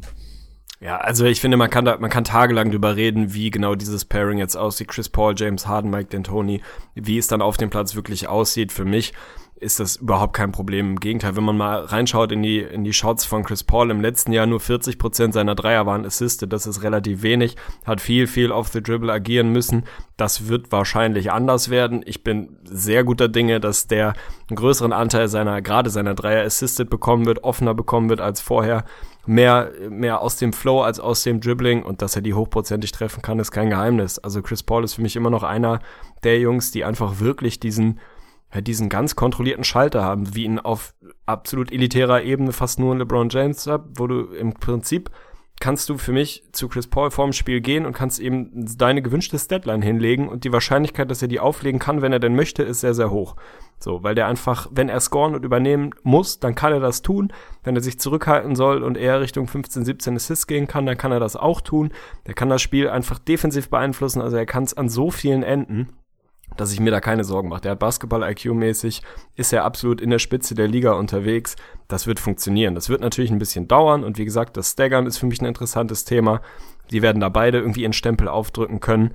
Ich glaube, James Harden wird nicht mehr Assist-Leader sein der Liga. Das wird natürlich Ricky Rubio, hast du ja auch schon predicted. Also der Case ist auf jeden Fall da. In der Preseason sieht richtig gut aus, aktuell nicht. Geht so, ne? ja, also ich bin, ich bin wahnsinnig gespannt drauf. Ich freue mich total drauf. Auch wenn ich kein riesen Rockets-Fan bin. Ich glaube, das ist einfach eine, eine super spannende Geschichte, die man sich da angucken muss. Und glaube, man wird ein bisschen das Beste aus beiden Welten sehen. Chris Paul wird davon profitieren, dass er ein bisschen schneller spielen wird, offenere Würfe bekommen wird. Aber ich glaube, dass auch die Rockets unter Maury, die einfach extremst analytisch unterwegs sind, sich dem nicht irgendwie entziehen werden, dass sie den Skill von Chris Paul, das Spiel auch mal langsam zu machen und auch mal ein bisschen Tempo rauszunehmen und ein ganz solides, kontrolliertes Setplay zu laufen, dass sie auch das mitnehmen werden, weil er da drin einfach elitär gut ist. Insofern glaube ich, es wird eine Wing-Wing-Situation am Ende des Tages. Ich bin sehr gespannt. Also erstmal natürlich das reine Staggering, das ist natürlich eine super Sache und deswegen, es war eine riesen Storyline. James Harden, der große Move auf Point Guard und die Rolle hat so perfekt zu ihm gepasst. In der Rolle ist er richtig aufgegangen, war ein absoluter Kandidat. Also in jedem anderen Jahr wäre er wahrscheinlich der MVP gewesen. So gab's halt Russell Westbrook und das ist halt die Sache. Jetzt geht er auf den Shooting Guard, aber er geht ja nur zur Hälfte drauf. Du hast es eben gesagt. Was stellen wir uns bei einem Chris Paul vor? Wie viele Minuten spielt der? 34 vielleicht, wenn es hochkommt, vielleicht sind es sogar nur 32, werden wir mal sehen. Wobei Mike D'Antoni hat natürlich eine sehr, sehr schmale Rotation, aber schon mal den Rest der Zeit, die er nicht spielt, da werden wir James Harden als nominellen Point Guard sehen. Also er ist nur ein halber Shooting Guard in der kommenden Saison nominell. Und dann wird es darauf ankommen, wie wir auch ausführlich natürlich mit Anthony Davis und Cousins drüber gesprochen haben, inwiefern werden sie die Zeit zusammen wirklich maximieren, einfach maximale Synergie wirklich erzeugen und da einfach, da einfach wirklich, ja, richtig gut zusammen sein können. Weil es wird definitiv nicht reichen, reichen, wenn einfach jeder individuell glänzt. Das haben wir auch bei den Pelicans gesehen. Ja, mit Sicherheit. Das ist natürlich irgendwie ein Thema, was man sich anschauen muss. Wenn wir nochmal ins, ins tiefere Lineup, in die tiefere Rotation gehen, dann ist da irgendwie so dieser Instant Scoring Punch ein bisschen verloren gegangen, einfach weil Lou Williams weg ist. Jetzt hast du dann Eric Gordon, der wahrscheinlich noch mehr grünes Licht bekommt, noch mehr ballern darf. Also da kann man sich, glaube ich, gerade fantasymäßig auf eine, eine große Scoring-Saison einstellen. Ansonsten hast du von der Bank die angesprochenen PJ Tucker, Lukenba Amute, die beide sehr, sehr gute Jungs sind, aber nicht am offensiven Ende ihres Skills haben, sondern wirklich defensiv orientiert sind. Im Frontcourt hast du Nene, der immer mal ausbrechen kann. Aber so Thema Scoring Punch von der Bank ist natürlich dünner geworden. Ist das irgendwie ein Problem? Also kannst du dir vorstellen, dass die Rockets nicht mehr eine, sagen wir mal, Top 3, 4 Offense sein werden, dass sich beides ein bisschen anpasst? Oder werden die weiterhin elitär gut Offensiv-Thema Identität sein? Und defensiv vielleicht ein bisschen improved. Also werden wir die immer noch so diese ultra spektakulären Rockets mit Scores von 138 zu 120 sehen oder wird es da ein bisschen ruhiger zugehen nächstes Jahr? Ich will jetzt nicht meine Bold Prediction vorwegnehmen, von Oha. daher können wir da nicht Ach, hast du die sprechen. dabei? Okay, das wusste ich, hab, ich nicht. Ich, äh, es geht tatsächlich genau in diese Richtung. Also ich, okay, ja, dann, ich mache mir definitiv ein, ein, ein, kleines bisschen Sorgen. Also es ist halt, es ist halt die große Frage, inwiefern da jetzt wirklich da vielleicht ein bisschen was verloren geht. Und auch bei Eric Gordon, gerade jetzt natürlich, also man sieht die Saison von ihm, die er hatte, irgendwie ein bisschen zu gut. Also ich gucke jetzt in die Stats rein, sehe, dass er aus dem Feld knapp über 40 Prozent geschossen hat. Von draußen waren es 37. Er hat den Rockets mit Sicherheit drei, vier, fünf Spiele gewonnen, weil er dann einfach ausrastet und das reicht im Zweifel auch schon. Also es ist jetzt kein Jamal Crawford sechster Mann Niveau, das war schon schon besser, das hat er schon gut gemacht, aber es war jetzt auch nicht so unfassbar gut, wie es ihm jetzt viele irgendwie hindichten wollen. Also da hat mir in einer ähnlichen Rolle Lou Williams in der letzten Saison eigentlich besser gefallen. Absolut. Lou Williams war der bessere Eric Gordon und Eric Gordon hat, glaube ich, in der Retrospektive, in der Wahrnehmung ein bisschen davon profitiert, dass er einfach unfassbar gestartet ist. Also der war ja zwischenzeitlich auf elitären ja, ja. Kurs, was seine Three-Point-Percentage anging, war da zusammen mit Clay und Curry am Bomben in den hohen 40ern. Also da hat, glaube ich, dann das Nachlassen hinten raus nicht ganz die Aufmerksamkeit bekommen, sondern man hat Eric Gordon einfach eingebucht als, boah, krass effizient, geiler Scorer von der Bank. Hat eine gute Saison gespielt, eine vernünftige, aber auch nicht so elitär, wie man es vielleicht vielleicht in Erinnerung hat.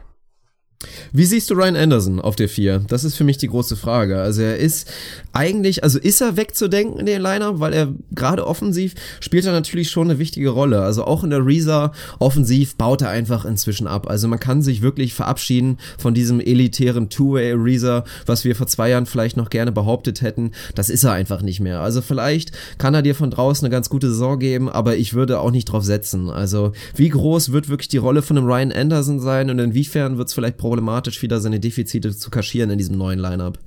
Also Trevor Ariza ist mein Player to watch, insofern komme ich zu dem tatsächlich gleich nochmal ein bisschen ausführlicher. Thema Ryan Anderson, ja, schwierig. Also, dass sein Vertrag irgendwie wohl nicht gerechtfertigt ist und sie versucht haben, ihn zu bewegen und da nicht ganz die Abnehmer bekommen haben, insbesondere in New York in einem potenziellen Mellow-Deal, ist kein Geheimnis, kann ich auch nachvollziehen. Der hat natürlich wie die Faust aufs Auge gepasst zu dem, was die Rockets letztes Jahr gespielt haben. Run and Gun, lass fliegen das Ding, auch gerne von ein, zwei, drei Schritten hinter der Dreierlinie, kein Problem. Die Range hat er, das wird er auch in den nächsten Jahren und auch im nächsten Jahr auf den Platz bringen.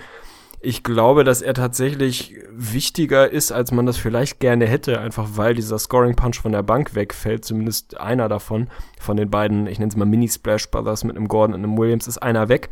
Ich glaube, dass das Scoring von der Bank problematischer wird weil einfach du von PJ Tucker und Bahamute nicht viel Scoring erwarten kannst. Insofern glaube ich, wird Anderson da, ja, ich, also ich erwarte mir keinen statistischen Rückschritt von ihm. Ich bin immer noch nicht sein größter Fan. So, auch wenn er defensiv zumindest on-ball immer mal ganz vernünftig auch verteidigen kann, aber das ist für mich immer noch nicht, nicht so wahnsinnig prall. Ja, die Frage ist, was ist die Alternative? Also wenn du mir jetzt sagst, du baust drauf, dass du vielleicht Small spielst, also noch kleiner und schmeißt einen Ariza auf die vier oder einen Tucker auf die vier, dann ist tatsächlich schon wieder fast zu wenig Scoring da, auch wenn das irgendwie ein bisschen komisch klingt mit einem Paul und einem Harden. Aber du hast dann Clint Capella vorne, der im Wesentlichen Lobs fängt und reinstopft. Ariza, wie gesagt, ist auf dem absteigenden Ast seiner Karriere leider Gottes. PJ Tucker ist kein Scorer. Also ich glaube, du wirst die, was auch immer es dann am Ende sind, 18 bis vielleicht sogar 20 Punkte von Ryan Anderson einfach bitter brauchen im nächsten Jahr. Von daher überbezahlt ja, aber für mich in der Rolle da immer noch immer noch irgendwo passend, auch wenn sie da, also ich würde da natürlich lieber Mellow sehen, müssen wir nicht drüber sprechen, keine Frage, aber das ist nun mal nicht passiert. Ich glaube, dass, dass wir von Anderson zumindest statistisch wieder eine gute Saison sehen werden. Würde ich unterschreiben. Also ich sehe ihn da persönlich auch wichtig. Ich sehe es auch nicht kommen, dass du ihn wirklich rausnehmen kannst aus dem Starting Liner, weil es mir dann vor allen Dingen im Frontcourt dann fast schon wieder zu wenig Spacing ist. Also ja, dann wird die ja. Zone wieder ein bisschen enger, dann wird vor allen Dingen ein Capella da ein bisschen mehr Probleme bekommen. Aber übrigens kurz mal, ohne jetzt irgendwie auf, auf ethnische Gründe zu kommen, aber wie groß war das Rohr ungefähr so, als ein Capella realisiert hat, dass er nicht mehr nur von James Harden Lobs fängt, sondern jetzt auch noch von Chris Paul? ja, weiß ich, ich würde sagen, in den den tiefen 40 Zentimeter Bereichen. also Kategorie Fleischpeitsche, da müssen wir nicht drüber sprechen. Das wird ein amtliches Gerät gewesen sein, natürlich. Also ich habe schon in vielen irgendwie Bold Predictions links, rechts gelesen, dass der jetzt irgendwie 70 Prozent aus dem Feld schießen soll. Würde ich wahrscheinlich sofort unterschreiben. Also jetzt hast du halt nicht mehr einen elitären Playmaker, der dir da die Dinger zum Lob irgendwie beim Abrollen hinwirft, sondern zwei und in Chris Paul wahrscheinlich den, der es ligaweit am besten kann. Also der wird auf jeden Fall eine absolut brachiale Saison dahinlegen. Da muss man sich, glaube ich, äh, keine großen Sorgen machen. Der, das, was er kann, kann er und das wird wahrscheinlich nur, nur mehr zum Tragen kommen, wenn du einen Chris Paul dazu hast. Thema Spacing bin ich absolut bei dir. Also ich glaube, dass gerade ein Trevor Ariza, über den ich gleich nochmal sprechen möchte, wenn man sich mal anguckt, was der für Würfe bekommt, also der ist, gilt jetzt mittlerweile auch so als elitärer 3D Floor Spacer. Die Würfe, der, die der in den letzten Jahren genommen hat bei den Rockets, waren halt auch, also wider open geht halt auch nicht.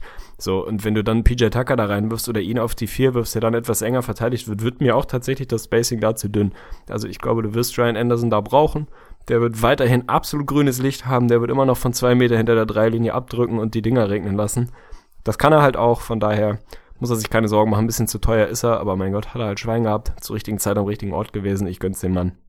Ja, ich bin gespannt. Sie werden definitiv weiter versuchen, Deal zu finden. Einen, der passt, das ist ganz klar. Also natürlich auch nicht ganz leichte Situation für Ryan Anderson, der jetzt damit leben muss, zu wissen, dass die Rockets ihn im Prinzip gerne loswerden müssen. Aber mal gucken. Ich bin auch sehr, sehr gespannt. Capella, ja, sollte eine gute Saison werden. Ich war auch kurz davor, dass es mein, mein Player to watch wird, weil ich auch das Gefühl hatte, dass ihn seine Verletzung so in der Mitte der Saison echt so ein bisschen rausgebracht hat. Also hinten raus war er ja gar nicht wirklich schlechter als am Anfang. Aber also ich sehe wirklich auch schon, also ja, er hat schon das Potenzial, echt so ein DeAndre Jordan Light zu sein. Also nicht ja, so ganz ja. auf dem Niveau, aber natürlich ein perfekter Mann für das System. Also Thema, was die, was die Raptors im Prinzip bräuchten, ist ein Clint Capella. Also das ist genau der Center, den du für dieses System brauchst. Von daher haben sie da definitiv den richtigen Mann und Nay Nay von der Bank gefällt mir auch, auch wenn der Junge dann am Ende seines Vertrags 41 sein wird.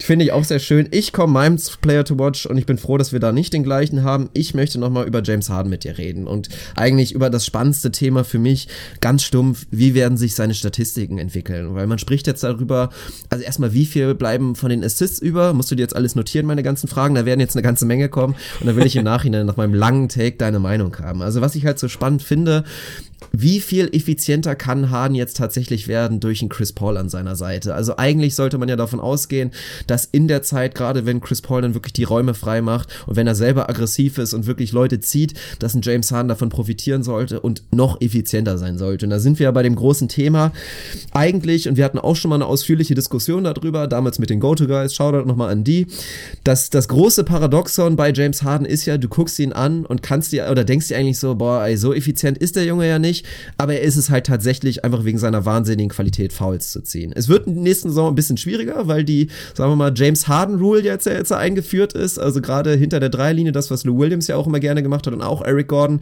wird sich ja nicht mehr belohnt, wirklich als, als Foul während der Wurfaktion. Vielleicht sehen wir davon einen kleinen, einen kleinen Knockdown, aber gerade Thema True Shooting Wert ist James Harden ja schon absolut elitärer Scorer-Status, aber mit halt verdammt viel Potenzial nach oben. Da habe ich nochmal ein paar Stats rausgesucht. Tatsächlich ganz knapp über 50% seiner Würfe sind halt tatsächlich Pull-ups. Und die trifft er nur bei 35% aus dem Feld. Was auch interessant ist, er hat natürlich bei den Rockets viele, viele, viele schwere Würfe genommen, auch so klassisch Broken Shot Clock und ich dribbel jetzt einfach noch mal eine Weile und nagel das Ding am Ende drauf. Auch da sind seine Quoten deutlich nach unten gegangen. Wenn auf der Shot Clock noch vier bis sieben Sekunden waren, hat James Harden nur noch 37 Prozent seiner Würfe getroffen. Bei vier Sekunden oder noch weniger waren es nur 30,7 Prozent. Und dann, ja, geht jetzt die Fantasie mit mir los und ich versuche mir vorzustellen, was ist denn, wenn James Harden mitten im Chris Paul neben sich tatsächlich auf einmal anfängt, seinen Dreier nicht mehr bei Anfang 30 Prozent zu treffen, sondern vielleicht mal bei 37, 38 und seine Field geht halt wirklich auf einen richtig stabilen Wert, vielleicht auf einen DeMar DeRozan-esken Wert und das dann halt einfach mit einem brutalen True Shooting Wert. Ist das wirklich vielleicht sogar trotz des, man könnte sagen, vielleicht statistischen Drop-Offs, der mit Chris Paul verbucht ist, ist es vielleicht das ganze Gegenteil wir sehen jetzt wirklich diese massive James Harden Saison und er macht durch noch verbesserte, verbesserte Effizienz einfach seinen MVP-Case tatsächlich jetzt. Also das will ich jetzt alles von dir wissen, viele Fragen, aber lass das mal auf dich wirken und dann hau mal was raus. Junge, Junge, hast du mir viele Fragen gestellt. Ich habe jetzt nicht mitgeschrieben, aber natürlich habe ich über das Thema auch in epischer Breite nachgedacht und ich glaube, dass das tatsächlich langfristig, und damit meine ich jetzt wirklich gen Playoffs dann irgendwann spät im Februar, März, April, wenn es dann wirklich drauf ankommt, denn keinen interessiert wirklich irgendwie die ersten 30 Spiele der Regular Season, ob das da Growing Pains gibt oder Peng, das ist dir einigermaßen egal. Ich glaube, dass diese Beziehung James Harden, Chris Paul, es ist eine Wunschbeziehung, was ich immer per se erstmal gut finde. Also da ist nicht einer irgendwie gegen seinen Willen in so eine Situation zweier Superstars gepresst worden, sondern Chris Paul hat einfach richtig Bock mit James Harden Basketball zu zocken und er weiß, was du bekommst von James Harden. Er kennt auch ein bisschen seine Probleme oder seine Eigenheiten. Und wenn ich bewusst die Entscheidung treffe, mit ihm zocken zu wollen, dann finde ich das tendenziell erstmal gut und positiv. Ich glaube, dass das gut funktioniert. Und ich möchte einen, einen kleinen Vergleich in die Tierwelt mit dir wagen, wenn du, wenn du Zeit hast. Es gibt äh, Gerne. im Meer im Meer jetzt, wenn wir über das Meer reden, Stichwort Meer, gibt's diese äh, Fische, große oder Haie oder Wale, ich glaube, es ist eine kleine Walart, ist auch scheißegal. Jedenfalls gibt's da kleine Fische, die sich so andocken an die großen Haie, haben den Vorteil, also Thema Symbiose jetzt, wer in Bio aufgepasst hat, die kleinen Fische haben den Vorteil, dass sie im Schutzfeld dieses großen Fisches keine leichte Beute sind, nicht angegriffen werden, weil sich keiner an den großen Hai oder Wal oder was auch immer es ist, traut an das größere Lebewesen. Und die großen haben den Vorteil, dass sie gereinigt werden, weil die kleinen Fische halt so, was weiß ich, was für Reste, Bakterien oder sonst was irgendwie vom großen Fisch wegfressen. Und ich glaube, dass wir eine ähnlich symbiotische Basketballbeziehung von den beiden sehen können. Ich habe mir lange die Frage gestellt, wird James Harden mehr von Chris Paul profitieren oder andersrum? Ich habe sie immer noch nicht beantwortet, ehrlicherweise, auch für mich selber nicht, aber ich glaube, dass genau das passieren wird, um mal eine deiner acht Fragen zu beantworten. Ich glaube, dass James Harden rein Counting Stats mäßig, Per Game Stats einen kleinen Rückschritt machen wird, klar. Ich glaube, dass er effizienzmäßig tatsächlich einen Schritt nach vorne machen wird. Denn es gibt ja eigentlich nicht ewig viele Gründe dafür, dass er den Dreier einfach mit, mit so miesen Percentages schießen muss. Ich kann mir viel, also ich kann mir einfach wahnsinnig viele Sets vorstellen, in denen Chris Paul den Ball hat, penetriert, der Kickout kommt und James Harden die Würfe einfach ein bisschen mehr aus dem Dribbling nimmt. Das genau exakt gleiche Play kann ich mir andersrum vorstellen.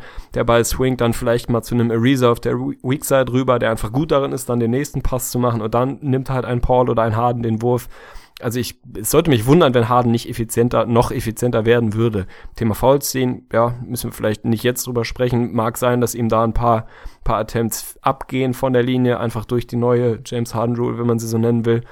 Aber für mich gibt es viele Indikatoren, dass der effizienter wird.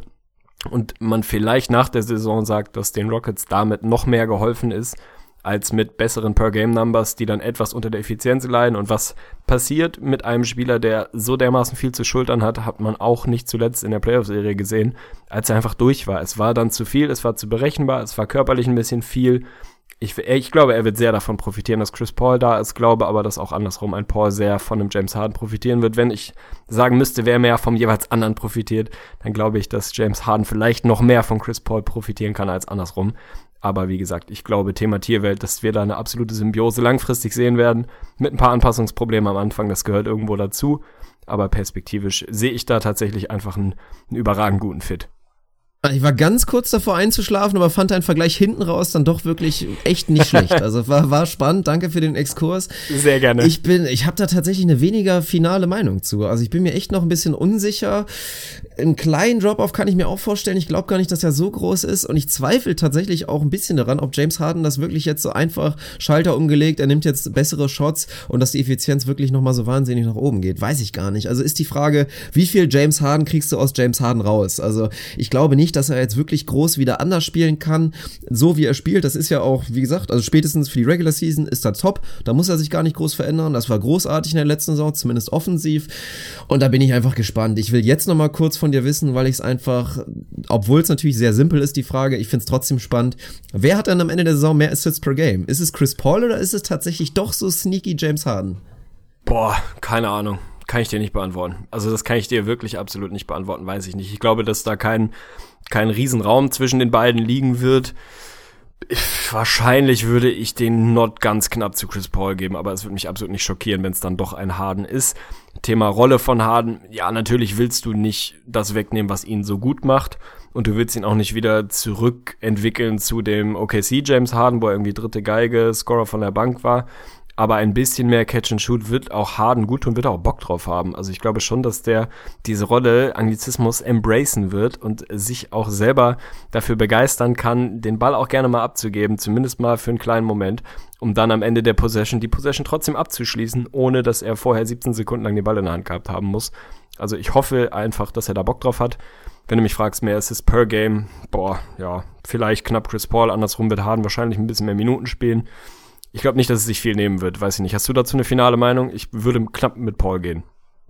Ich bin genau beim Gegenteil und auch mit so einem leichten Bauchgefühl kann ich mir echt vorstellen, dass James Harden das tatsächlich hinbekommt. Also es wären dann ja schon noch deutlich weniger. Ich glaube auch, also keiner wird wahrscheinlich die 10 knacken. Das fände ich nee, schon krass. Ich also wenn du dir das mal vorstellst, dass die beiden zusammen irgendwie so 18, 19 Assists per Game zusammen können, das wäre schon heftig. Also es macht eigentlich schon, schon kaum Sinn und wäre schon wirklich eine krasse Nummer. Weiß ich nicht, ob wir das, müssen wir mal reinschauen in die Historie, ob es das überhaupt jemals mal gab. Zwei Leute, die in so einem krass hohen Bereich waren, gemeinsam an einem Team.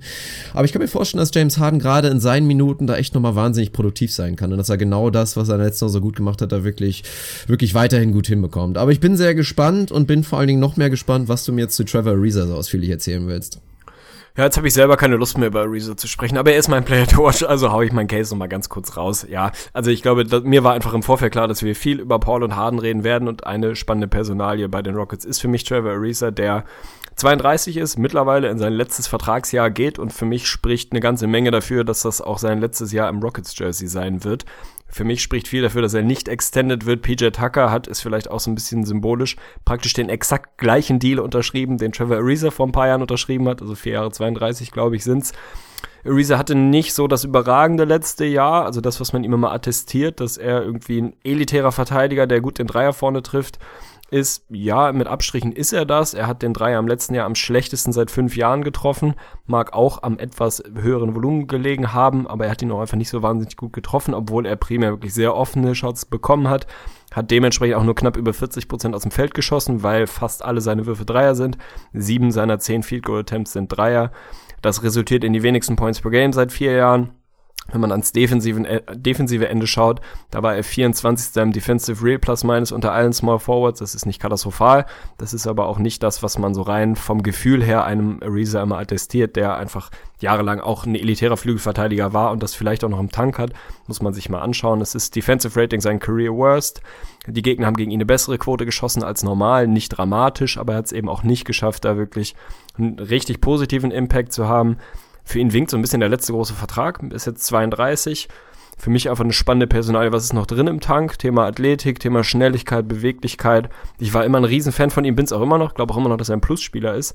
Und sein Vertrag ist eh, stand jetzt überragend, da müssen wir nicht drüber sprechen. Aber er ist für mich einer der Jungs, die auch immer noch, ja, ich, mir fällt gerade nicht ein, bei wem ich das letzte, äh, was ähnliches das letzte Mal gedacht habe, aber es gibt einfach so ein paar Jungs, die da noch ein bisschen zu sehr von ihrem Ruf vielleicht profitieren nicht mehr ganz dieses elitäre Niveau haben, was sie vielleicht hätten. Also viele Rockets-Fans, das liest man immer wieder, hätten sich so ein Robert Covington, Trevor Ariza Swap gewünscht, was ich nachvollziehen kann. Boah, das wäre eh der gewesen. War, der war halt nicht drin, ja, absolut. Also Ariza ist für mich einfach so ein bisschen sichtbar jetzt tatsächlich dieser Jahr für Jahr kleine Decline, der dann im Alter irgendwann kommt, der ist für mich da relativ gut erkennbar und ich bin gespannt, wie da seine Saison ist. Also ich glaube, für mich ist Ariza vielleicht so ein bisschen was wie Nicola Betum für dich, wo ich nicht genau weiß, ob da wirklich dieser kleine Bounceback nochmal kommen kann, ob er nochmal dieses elitäre Niveau, was du von ihm haben willst, bekommen kann. Deswegen rechne ich damit, dass du vielleicht dann eher wirklich da mit PJ Tucker mit einem ähnlichen Deal, einem ähnlichen Skillset, theoretisch einer ähnlichen Aufgabe, einer ähnlichen Rolle dann in die nächsten Jahre gehen wirst und man Ariza dann wo auch immer, aber tendenziell woanders sehen wird. Ja, also ich bin da sogar noch härter als bei Batum. Also ich sehe bei Ariza wirklich Stand jetzt wenig Upside mehr. Also glaube ich einfach nicht mehr so richtig dran. Dafür müsste einfach, also das Defensive sehe ich einfach nicht mehr so. Da ist Packer, äh, Packer, Packer, Packer.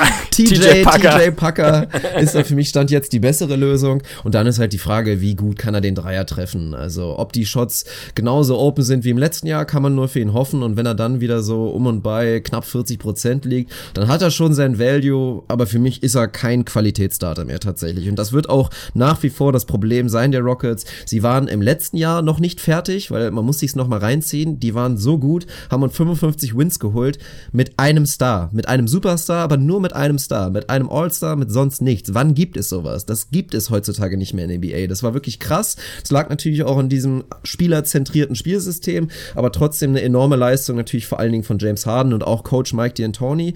Und jetzt sind es zwei Stars, was super ist, auch zwei richtige Stars, aber das drumherum passt halt immer noch nicht optimal. Und da müssen die Rockets, und da habe ich aber auch das Vertrauen natürlich, vor allen Dingen in Daryl Morey, dass sie das über die Jahre immer besser schaffen werden. Und ich glaube, die Peak Rockets, auch wenn Chris Paul dann halt tatsächlich schon in einem ja, prekären Alter langsam ist, könnte ich mir vorstellen, sehen wir vielleicht sogar erst so in zwei Jahren. Kann ich mir gut vorstellen. Ich will dir zu Trevor Ariza noch eine Quizfrage. Spontanes Trivia. Trevor Ariza ist 13 Jahre in dieser Liga, beziehungsweise hat 13 volle Saisons für unterschiedliche Teams gespielt. Ich will von dir wissen, wie oft hat er über 40 Prozent seiner Dreier getroffen von diesen 13 Saisons? Oh, da will ich jetzt ganz spontan sagen, dass das ähm, drei Saisons waren. Ist tatsächlich nur eine Saison. Wie oft hat Oha, er über? Er hat tatsächlich das, das ist genau das Ding. Trevor Ariza ist ein 35% Career-Shooter von draußen. Also oh, krass. er hat einmal über 40 geschossen, nie mehr über 38. Seine zweitbeste Saison seiner Karriere von draußen waren 37%. Die drittbeste, da bist du dann bei 36 und danach bist du in den tiefen 30ern unterwegs.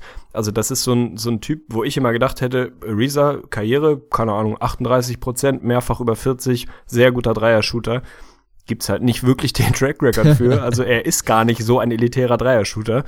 Hat man im letzten Jahr gesehen, da waren es 34,4 Prozent. Glaube auch nicht, dass das wahnsinnig viel mehr wird im nächsten Jahr. Und defensiv sehe ich ihn nicht wieder diesen Bounceback kriegen. Insofern TJ Packer für mich da vielleicht auch die bessere Lösung, auch wenn er auch nicht wirklich jünger ist, aber ist halt so. Also Gefühl. Und den ich auch nach wie vor kritisch sehe. Also wir müssen jetzt nicht noch ausführlich darüber diskutieren, das würde wieder ausufern. Wir hatten eben schon die Rockets, äh, die Raptors meine ich natürlich. Aber ich fand auch da, habe ich mich ein bisschen bestätigt gesehen in dem, was ich letztendlich auch schon über den PJ Tucker Deal im Vorfeld gesagt hatte. Ich fand jetzt nicht, dass er jetzt irgendwie diesen entscheidenden Impact da zeigen konnte. Also da fehlt mir auch die Fantasie, ob wirklich jetzt ein TJ Packer derjenige ist, der dich in der Playoff-Serie da wirklich auch wieder over the top bringt. Also war vielleicht, ist vielleicht jetzt ein bisschen früh, das durch einen Playoff-Run mit einem neuen Team zu sagen, aber ich weiß jetzt nicht, ob wir das jetzt bei den Rockets wieder neu sehen. Da wäre ich jetzt nicht so selbstbewusst mit. Lass mich zumindest eins der zu TJ Packer noch raushauen. Tatsächlich ist Zwölfter unter allen Small Forwards im Defensive Real Plus Minus gewesen. Ist Ja, da das deutlich, ich, ja, deutlich ja. besser unterwegs gewesen als ein Trevor Ariza.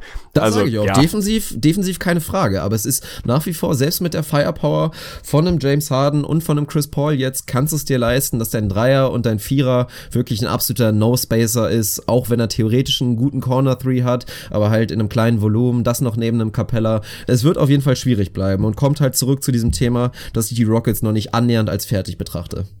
Da gehe ich absolut mit, das würde ich unterschreiben. Fun Fact, auf jeden Fall 72% aller Dreier PJ Tucker aus der Ecke genommen. Also diese Rolle ist ihm zumindest nicht unbekannt und da kann er sicherlich in die Fußstapfen von Trevor Ariza stapfen, bei denen das wahrscheinlich ähnlich aussehen wird. Deine Bull Prediction, ich bin mega gespannt. Du hast vorhin schon so ein bisschen durchklingen lassen, in welche Richtung das geht. Ich fürchte, sie könnten bei uns ein bisschen in eine ähnliche Richtung gehen, aber du hast auf jeden Fall Vorgriffsrecht, äh, darfst loslegen. Was ist deine Bold Prediction für die Rockets? Inzwischen zweifle ich ein bisschen daran, ob du mir sie durchgehen lässt, weil ich habe das Oha. Gefühl, ich habe dich vielleicht ein kleines bisschen, kleines bisschen, dass du dich inzwischen wohler fühlst mit den Rockets an vier nach unserer Analyse, die ja schon irgendwie Nö, Sinn eigentlich denke ich mal. Na gut. Na gut. Dann bin ich gespannt, was unsere Hörer uns rückmelden werden. Aber der Grund, warum die Rockets halt auch diesen kleinen Schritt zurück machen, wie gesagt, Vierter im Westen, Alter, das ist immer noch heftiges Niveau. Bei diesem Westen, da kannst du wirklich stolz sein, selbst wenn es am Ende vielleicht ein paar Wins weniger sind. Aber der Grund, warum das passieren wird, ist meine Bold Prediction. Deswegen, sie ist eigentlich meiner Meinung nach gar nicht so bold. Aber wenn das passieren würde, das würden, denke ich mal, viele anzweifeln wollen. Meine Bold Prediction wäre, die Houston Rockets, die in der letzten Saison, wie du ja richtig gesagt hast, Dritter im O-Rating waren und 18. im D-Rating, glaube ich, dass sie in dieser Saison aus der Top 5 rausfallen werden offensiv und auch nicht weiter steigen werden. Also sie werden nicht in die Top 15 kommen, sie werden weiterhin in der Bottom 15 bleiben defensive. Das wäre meine Bold Prediction und ich bin gespannt, was du dazu sagst. Stabil. Habe ich so in der Form nicht mitgerechnet. Lass ich dir auf jeden Fall durchgehen. Wahrscheinlich auch, weil ich es anders sehe. Also das hilft, glaube ich. Ich glaube, dass sie offensiv einen kleinen Rückschritt machen. Glaube aber auch, dass sie defensiv in ähnlichem Rahmen einen Schritt nach vorne machen. Glaube, dass sie defensiv die Top 15 cracken. Ich glaube auch nicht, dass sie offensiv wirklich noch Top 3 irgendwie unterwegs sein werden. Aber Top 6 meinetwegen sollte mich extrem wundern, wenn nicht. Also da mache ich ein Löckchen hinter, dass auch das noch funktioniert und dass sich das so ein bisschen hin und her schiebt, was das angeht. Von daher lasse ich sie dir definitiv durchgehen. Hast ja, ja, vielleicht, also die Chancen sind nicht so schlecht, aber ich glaube es eigentlich nicht, dass sie durchgeht. Also ist auf Jetzt jeden wurde Fall bold letztens schon genug. gemeckert von ein, zwei Hörern, habe ich nach der letzten Episode wirklich, was war das nochmal? Diese eine Geschichte. Ja, die ich mit den da Timberwolves, dass sie nur einen All-Star haben. Das war, Ja, da die, wurde die- ich, für die da wurde ich kritisiert wurdest. für im Zu Recht.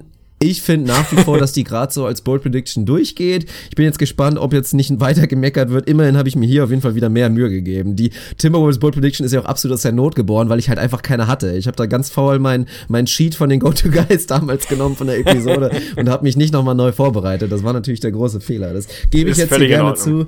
Deswegen habe ich hier auf jeden Fall mehr, mehr reingehasselt. Bevor wir nochmal kurz zu den realistischen Szenarien gehen, ich wollte nochmal ganz kurz was einspringen, weil das ein Gedanke ist, der immer wieder so in meinem, in meinem Kopf landet. Chris Paul ist aktuell 32 Jahre und wir haben vorhin den Deal bewertet und ich will dich nochmal ganz kurz fragen, wenn du jetzt darüber nachdenkst, dass wir von diesem genannten Wink-Wink-Deal sprechen und ein 32-jähriger Chris Paul, der dadurch, dass er halt der Anführer der Players Association war, selber ungefähr die Regel mit reingenommen hat, dass halt jemand in seinem Alter nach wie vor dieses super 5-Jahres-Max unterschreiben kann. Vorher wäre das nicht möglich gewesen.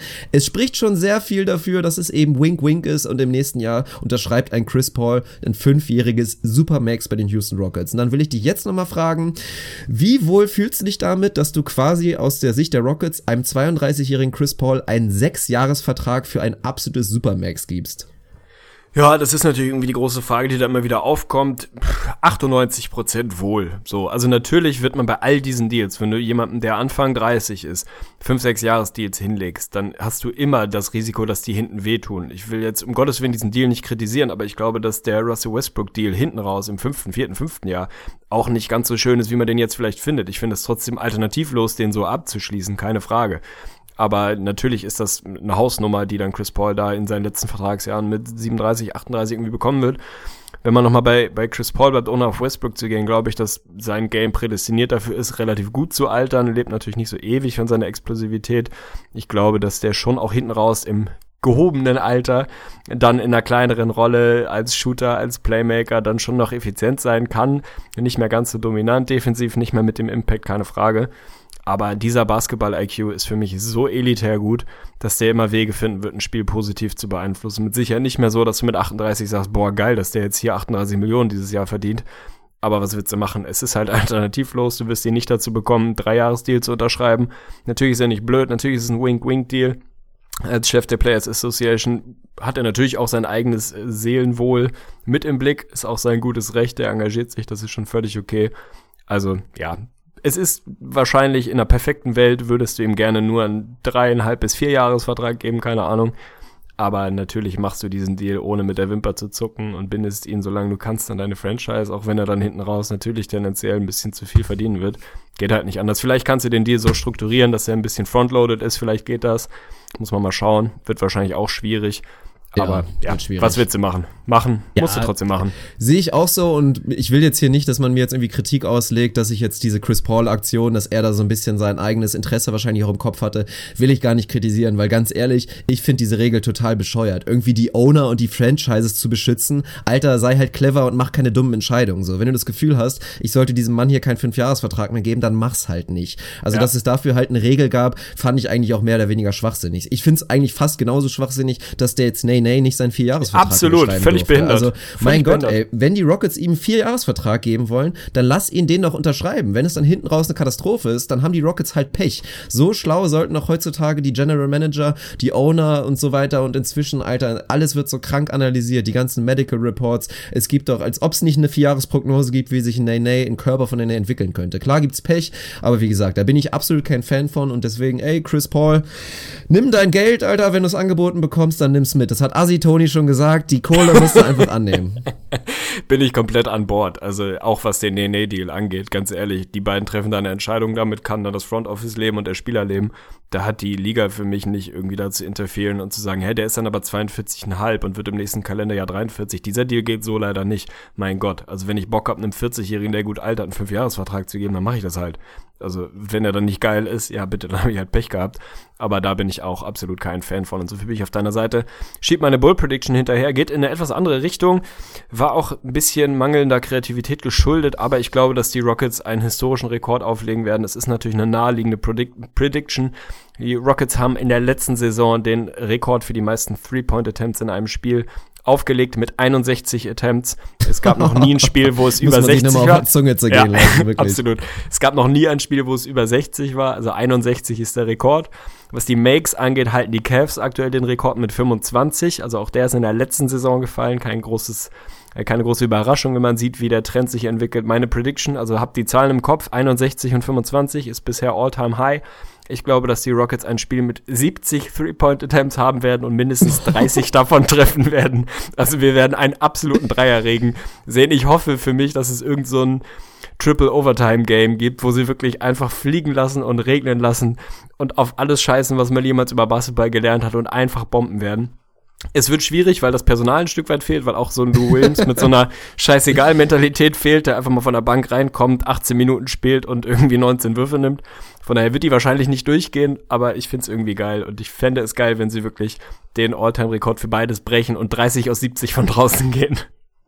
Tanking Tegli ist zurück bei der Bold Prediction. Wir sehen es mal wieder. Ich finde es extrem charmant. Und wenn das wirklich, Alter, wenn das eintritt, dann, ja, die nächsten Biere gehen dann auf jeden Fall auf mich, weil das wäre richtig geil. Also, Stell dir mal vor, du guckst in einen Boxscore von einem Spiel und da steht ja. 30 aus 70 Three-Point-Attempts. Ja, aber wenn wir dann wirklich wieder zur, zur Basis-Mathematik gehen, dann wird's doch, fällt's einem dann doch langsam schwer, sich das auszurechnen. Also, da müssen wir schon so sechs Three-Point-Attempts von Capella, glaube ich, mit zurechnen, damit wir da irgendwann hinkommen. Aber rein theoretisch, ey, es ist ja nicht so weit weg vom absoluten absoluten Rekord. Also da nimmt halt ein Harden 27, Chris Paul 18 und dann rechnen wir irgendwie so weiter und dann passt das schon. Also ich, ich weiß nicht, ob ich sehen wollen würde, das ist die große Sache. Ich weiß jetzt nicht, ob das dann ein schöner League Pass Moment wird, also aber nein, mal gucken. Nein. Also Boxscore wird interessant, hast du recht. Ich wollte auch auf jeden Fall die die Bold Predictions nicht ohne eine Throwback Tegli Prediction vom letzten Jahr abhanden gehen lassen, wo man halt eine dabei hat, wo man sofort sicher weiß, auf gar keinen Fall geht die auf. Und das ist jetzt wahrscheinlich die. Aber ich fand's charmant. Vielleicht habe ich ja dann am Ende, vielleicht bin ich der eine, der dann recht hat, wenn die Rockets wirklich 30 aus 70 gehen. Schauen wir mal. Das ist schön. So, und weil ich die Pinkelpause auf jeden Fall vermeiden will in dieser Episode, wir sind fast durch, müssen wir uns jetzt ein kleines bisschen beeilen. Die Predictions, Best-Case-Szenario, Worst-Case-Szenario. Ich lass dich anfangen und dann senf ich mal dazu und dann gibt's eine schwierige Einigung. Finde ich nicht gut, dass du mich anfangen lässt, aber was soll der Geiz? Du hast eben angefangen. Ja, also was passieren muss für das jeweilige Best und Worst Case haben wir, glaube ich, ausführlich thematisiert. Wenn wirklich die Synergie bei den beiden sofort da sein sollte, sie defensiv verbessert sind, es sofort irgendwie funktioniert mit den Minutenstaggern und sie da das Beste aus beiden Welten ziehen können. Es ist immer noch der Westen, dann sind die Rockets für mich natürlich irgendwie ein sackgutes Team und in einem Best Case sind sie für mich natürlich auch keine Frage das zweitbeste Team im Westen, müssen wir nicht drüber sprechen. Die Grenze zu den Warriors ziehe ich nach wie vor. Aber warum dann nicht an die 60 Wins in einem absoluten Best Case? Ich kann es mir vorstellen. Also bei mir stehen hier irgendwie 59 aber das irgendwie für die Größenordnung, wenn alles sofort funktioniert, womit ich nicht zwingend rechne, dann ist das natürlich ein unfassbar gutes Team und vielleicht habe ich mir auch noch keine abschließende Meinung gebildet, sind sie gen Playoff Time vielleicht sogar das Team, was ich für am gefährlichsten für die Warriors potenziell halte, müssen wir da nochmal drüber sprechen. Aber in einem Best Case sind sie für mich ein saugutes Team, keine Frage. In einem Worst Case kann es passieren, dass die Teams, darüber haben wir auch schon mal gesprochen, sich einfach ein bisschen besser auch drauf einstellen auf die Rockets. Das haben wir in der letzten Saison gesehen, dass sie da viele überrascht haben. Auch uns. Wir hatten sie nicht ganz so hoch in den Rankings, viele, viele andere auch nicht in den Previews für die letzte Saison. Da haben sie viele Teams einfach überrollt und auch überrascht mit ihrem Game. Da wird man sich ein bisschen besser drauf einstellen. Nichtsdestotrotz sind sie ein Team, was einfach so viel Qualität hat, wenn du zu jeder Zeit ohne Verletzung entweder Chris Paul oder James Harden auf dem Platz hast. Gesundheit. Ach du Scheiße dann bist du halt ein gutes Team. Also da muss man auch nicht drum rumreden. Insofern sind sie auch in einem Worst Case. Ich weiß nicht, wenn da jetzt gar nichts funktioniert, was soll ich da hinschreiben? 45? Aber das finde ich schon unwahrscheinlich. Also ich glaube nicht, dass sie so schwach in Anführungsstrichen sein werden. Irgendwo dazwischen. Also die haben für mich eine relativ große Spanne, aber eher nach oben offen als nach unten offen. Also der Floor ist für mich schon sehr, sehr hoch. Ja, 45 ist auch fast schon zu hart. Also selbst für mich als härtesten Kritiker unter uns beiden hier gerade der Rockets sehe ich 45 auch fast schon nicht kommen. Da geht's dann schon wieder so weit, dass du irgendwie so eine 30 Spiele verletzungsbedingte Pause von Chris Paul mit einrechnen ja. musst. Und das wollen wir nicht machen, das machen wir auch nicht. Und deswegen sehe ich dieses Worst-Case-Szenario ein kleines bisschen höher, bin da so bei 48 Wins. Das denke ich mal schon. Und Best-Case-Szenario bin ich dann tatsächlich sogar bei dir, echt zu sagen, klar, in einem absoluten Best-Case, was ich halt nicht erwarte, sind die Rockets massiv gut. Vor allen Dingen dann, wenn James Harden und Chris Paul sich committen, die komplette Regular Season lang Defense zu spielen und das dann zusammen mit dem Capella, mit noch halt den, der Reste-Rampe von Ariza und dem, was von der Bank kommt, dann ist das ein richtig gut, also dann ist das vielleicht nicht ein richtig gutes, aber dann ist das ein überdurchschnittliches Defensivteam und das würden die Rockets ja schon mal auf eine absolut nächste Ebene bringen. Aber das sehe ich halt nicht kommen und das ist auch der nächste Punkt, ist gar nicht der richtige Weg für mich. Also von James Harden würde ich gerne ein bisschen mehr sehen, der hat das schon im Tank und das würde ihm auch nicht viel kosten. Aber ich glaube nicht, dass es der richtige Weg ist, dass ein 32-jähriger Verteidiger Chris Paul jetzt nochmal das Ziel hat, First Team All Defense zu sein. Also der darf meinetwegen ein kleines bisschen coasten und die Rockets, ich weiß auch gar nicht, ob sie jetzt so 100% All In gehen sollten auf, wir müssen uns bestmöglich positionieren für die Warriors, wir müssen unbedingt Zweiter werden. Ganz ehrlich, also ich würde fast die Theorie aufstellen, dass die Rockets eher die Chance haben, die Warriors in der zweiten Runde zu schlagen, als in den Conference Finals. Also natürlich abgesehen von irgendwelchen Verletzungen, die dann zwischendrin passieren würden. Von daher finde ich es gar nicht so krass entscheidend, ob die Rockets jetzt Zweiter oder Vierter werden. Wir haben sie jetzt gerade auf 4. Best-Case-Szenario, ja, kann ich ruhig 60, kann ich mit leben. Und jetzt kommt der große Punkt, worauf wir uns einigen. Ja, keine Ahnung. Also ich würde alles unterschreiben, was du gesagt hast. Ich glaube auch, dass es für die Rockets nicht zwingend relevant ist, Zweiter, Dritter oder Vierter oder was auch immer zu werden. Die werden, wenn dann Playoff-Zeit ist, werden sie ein absolut ekelhaftes Team sein, was gefährlich ist. Da kann man jetzt schon Löckchen hintermachen. Insofern muss man uns auch nicht böse sein, wenn wir sie an vier haben. Wir hatten die Timberwolves an fünf, da haben wir uns auf 47 geeinigt. Bei den Rockets werden wir uns mit Sicherheit auf etwas jenseits der 50 einigen. Die Frage ist, wie hoch über die 50 geht's? Ich habe bei mir hier mal so eine ganz vorsichtige 52 hingeschrieben. Ich weiß nicht, wie du dazu stehst, ob es dir zu tief ist, ob wir es ein bisschen höher nehmen müssen. Für mich ist das eine Range, die sich irgendwie ganz gut anfühlt. Äh, hau mal raus, was du meinst. Nö, da kann ich perfekt mitleben. Also das ist genauso in diesem Bereich zwischen meinen beiden Szenarien, was ich als realistisch ansehe. Also von find daher ich gut. Und ich finde auch die, so die Ceiling oder die, die Abgrenzung, die wir dann hier auch getroffen haben zu den Timberwolves mit fünf Wins, zumindest ja, symbolisch da. dafür, also dass die Top 4 klar ja. besser sind als der Rest dahinter, finde ich völlig in Ordnung. Alter, Abgesehen von den Jazz, die da reinrutschen werden, ja. ja, natürlich. Aber habe ich vergessen. Ich vergesse aber auch immer, dass Ricky Rubio MVP wird. Das ist, irgend, ist mir durchgegangen. nicht, noch nicht, noch nicht. Er ist noch nicht in seiner Prime. ja, ja, okay. ich bin gespannt. Ja, sauber, dann haben wir die zwei Stunden fast voll, Alter. Und sind durch. Ja, fast voll, fast voll. Wir müssen noch kurz äh, im Nachhinein, haben unsere Hörer jetzt natürlich nicht mitbekommen. Es gab kurz Technikkrach, den werden wir aber einfach rausschneiden. Und wie man jetzt übrigens merkt, makellose Verbindung. Also auch so da sind es. wir auf dem nächsten Level. Wir haben einen Weg gefunden, wir absolute Technikpfütze. Äh, Pfütze. oh Gott, es rutscht schon wieder ab. Also Stand jetzt werden wir jetzt tatsächlich immer eine perfekte Leitung liefern. Die Zeiten, dass Tegli irgendwie ein bisschen abkracht, weil er nun mal halt nicht derjenige ist, dessen Leitung direkt in den Computer eingespeist wird. Die sind vorbei, von daher könnt ihr euch darüber freuen. Absolut Qualität. Äh, over 9000, selbstverständlich. Und jetzt machen wir wirklich dicht, weil ich muss pinkeln. Vielen Dank an dich. Es war eine sehr, sehr intensive und schöne Folge, von der ich mich jetzt aber auch erstmal erholen muss. Also den ich auch, ich restlichen Sonntagabend. Du guckst vielleicht Tatort irgendwie oder so ein Scheiß. Ich mach was anderes. und dann Und dann hören wir ich gucke Tatort, Dirk masturbiert, wir werden den Abend irgendwie verbringen. Ach, komm, also. ey, komm. ja, Shoutout ja. an dich, hat mir großen Spaß gemacht, war eine gute Folge, aber ich bin jetzt auch ich werd ausgelaugt. Ein, ich werde einen kleinen Clip Nein, nein, nein, wir sind ein seriöser NBA-Podcast, okay, Mann. also borderline seriös, aber Asitoni, so weit bin ich noch nicht. So weit bin okay. ich noch nicht. Ich hänge nichts hinten dran, wir lassen es damit stehen. Insgesamt Doch, von Staudemeyer. Mach mal die, die, die, schmeiß mal hier die Kokox-Milch, die, die Zerro-Oma, die kannst du mal hinten ranhauen. Die, okay, an die musste ich gestern denken und ich finde, das hat, die, sie hat's verdient. Das freut mich. Also, gut, wir machen den Staut rein. Bis zum nächsten Mal. Joe. Hau rein, schön. So, hier ist erstmal das eingekauft. So hoffe ich schon mal, passt alles. Einmal das. Was ist das denn, ey? Kuckucksmilch? Ja. Kokosmilch. Kuckucksmilch, was soll ich damit? Ich bin ja nicht in Malibu. Dann hast du hier die Cola. Ach nee, ich kriege. Was ist denn jetzt schon wieder? Leck mich doch am Zuckerli. Was steht da drauf? Leid. Und was solltest du mitbringen? Ohne Zucker.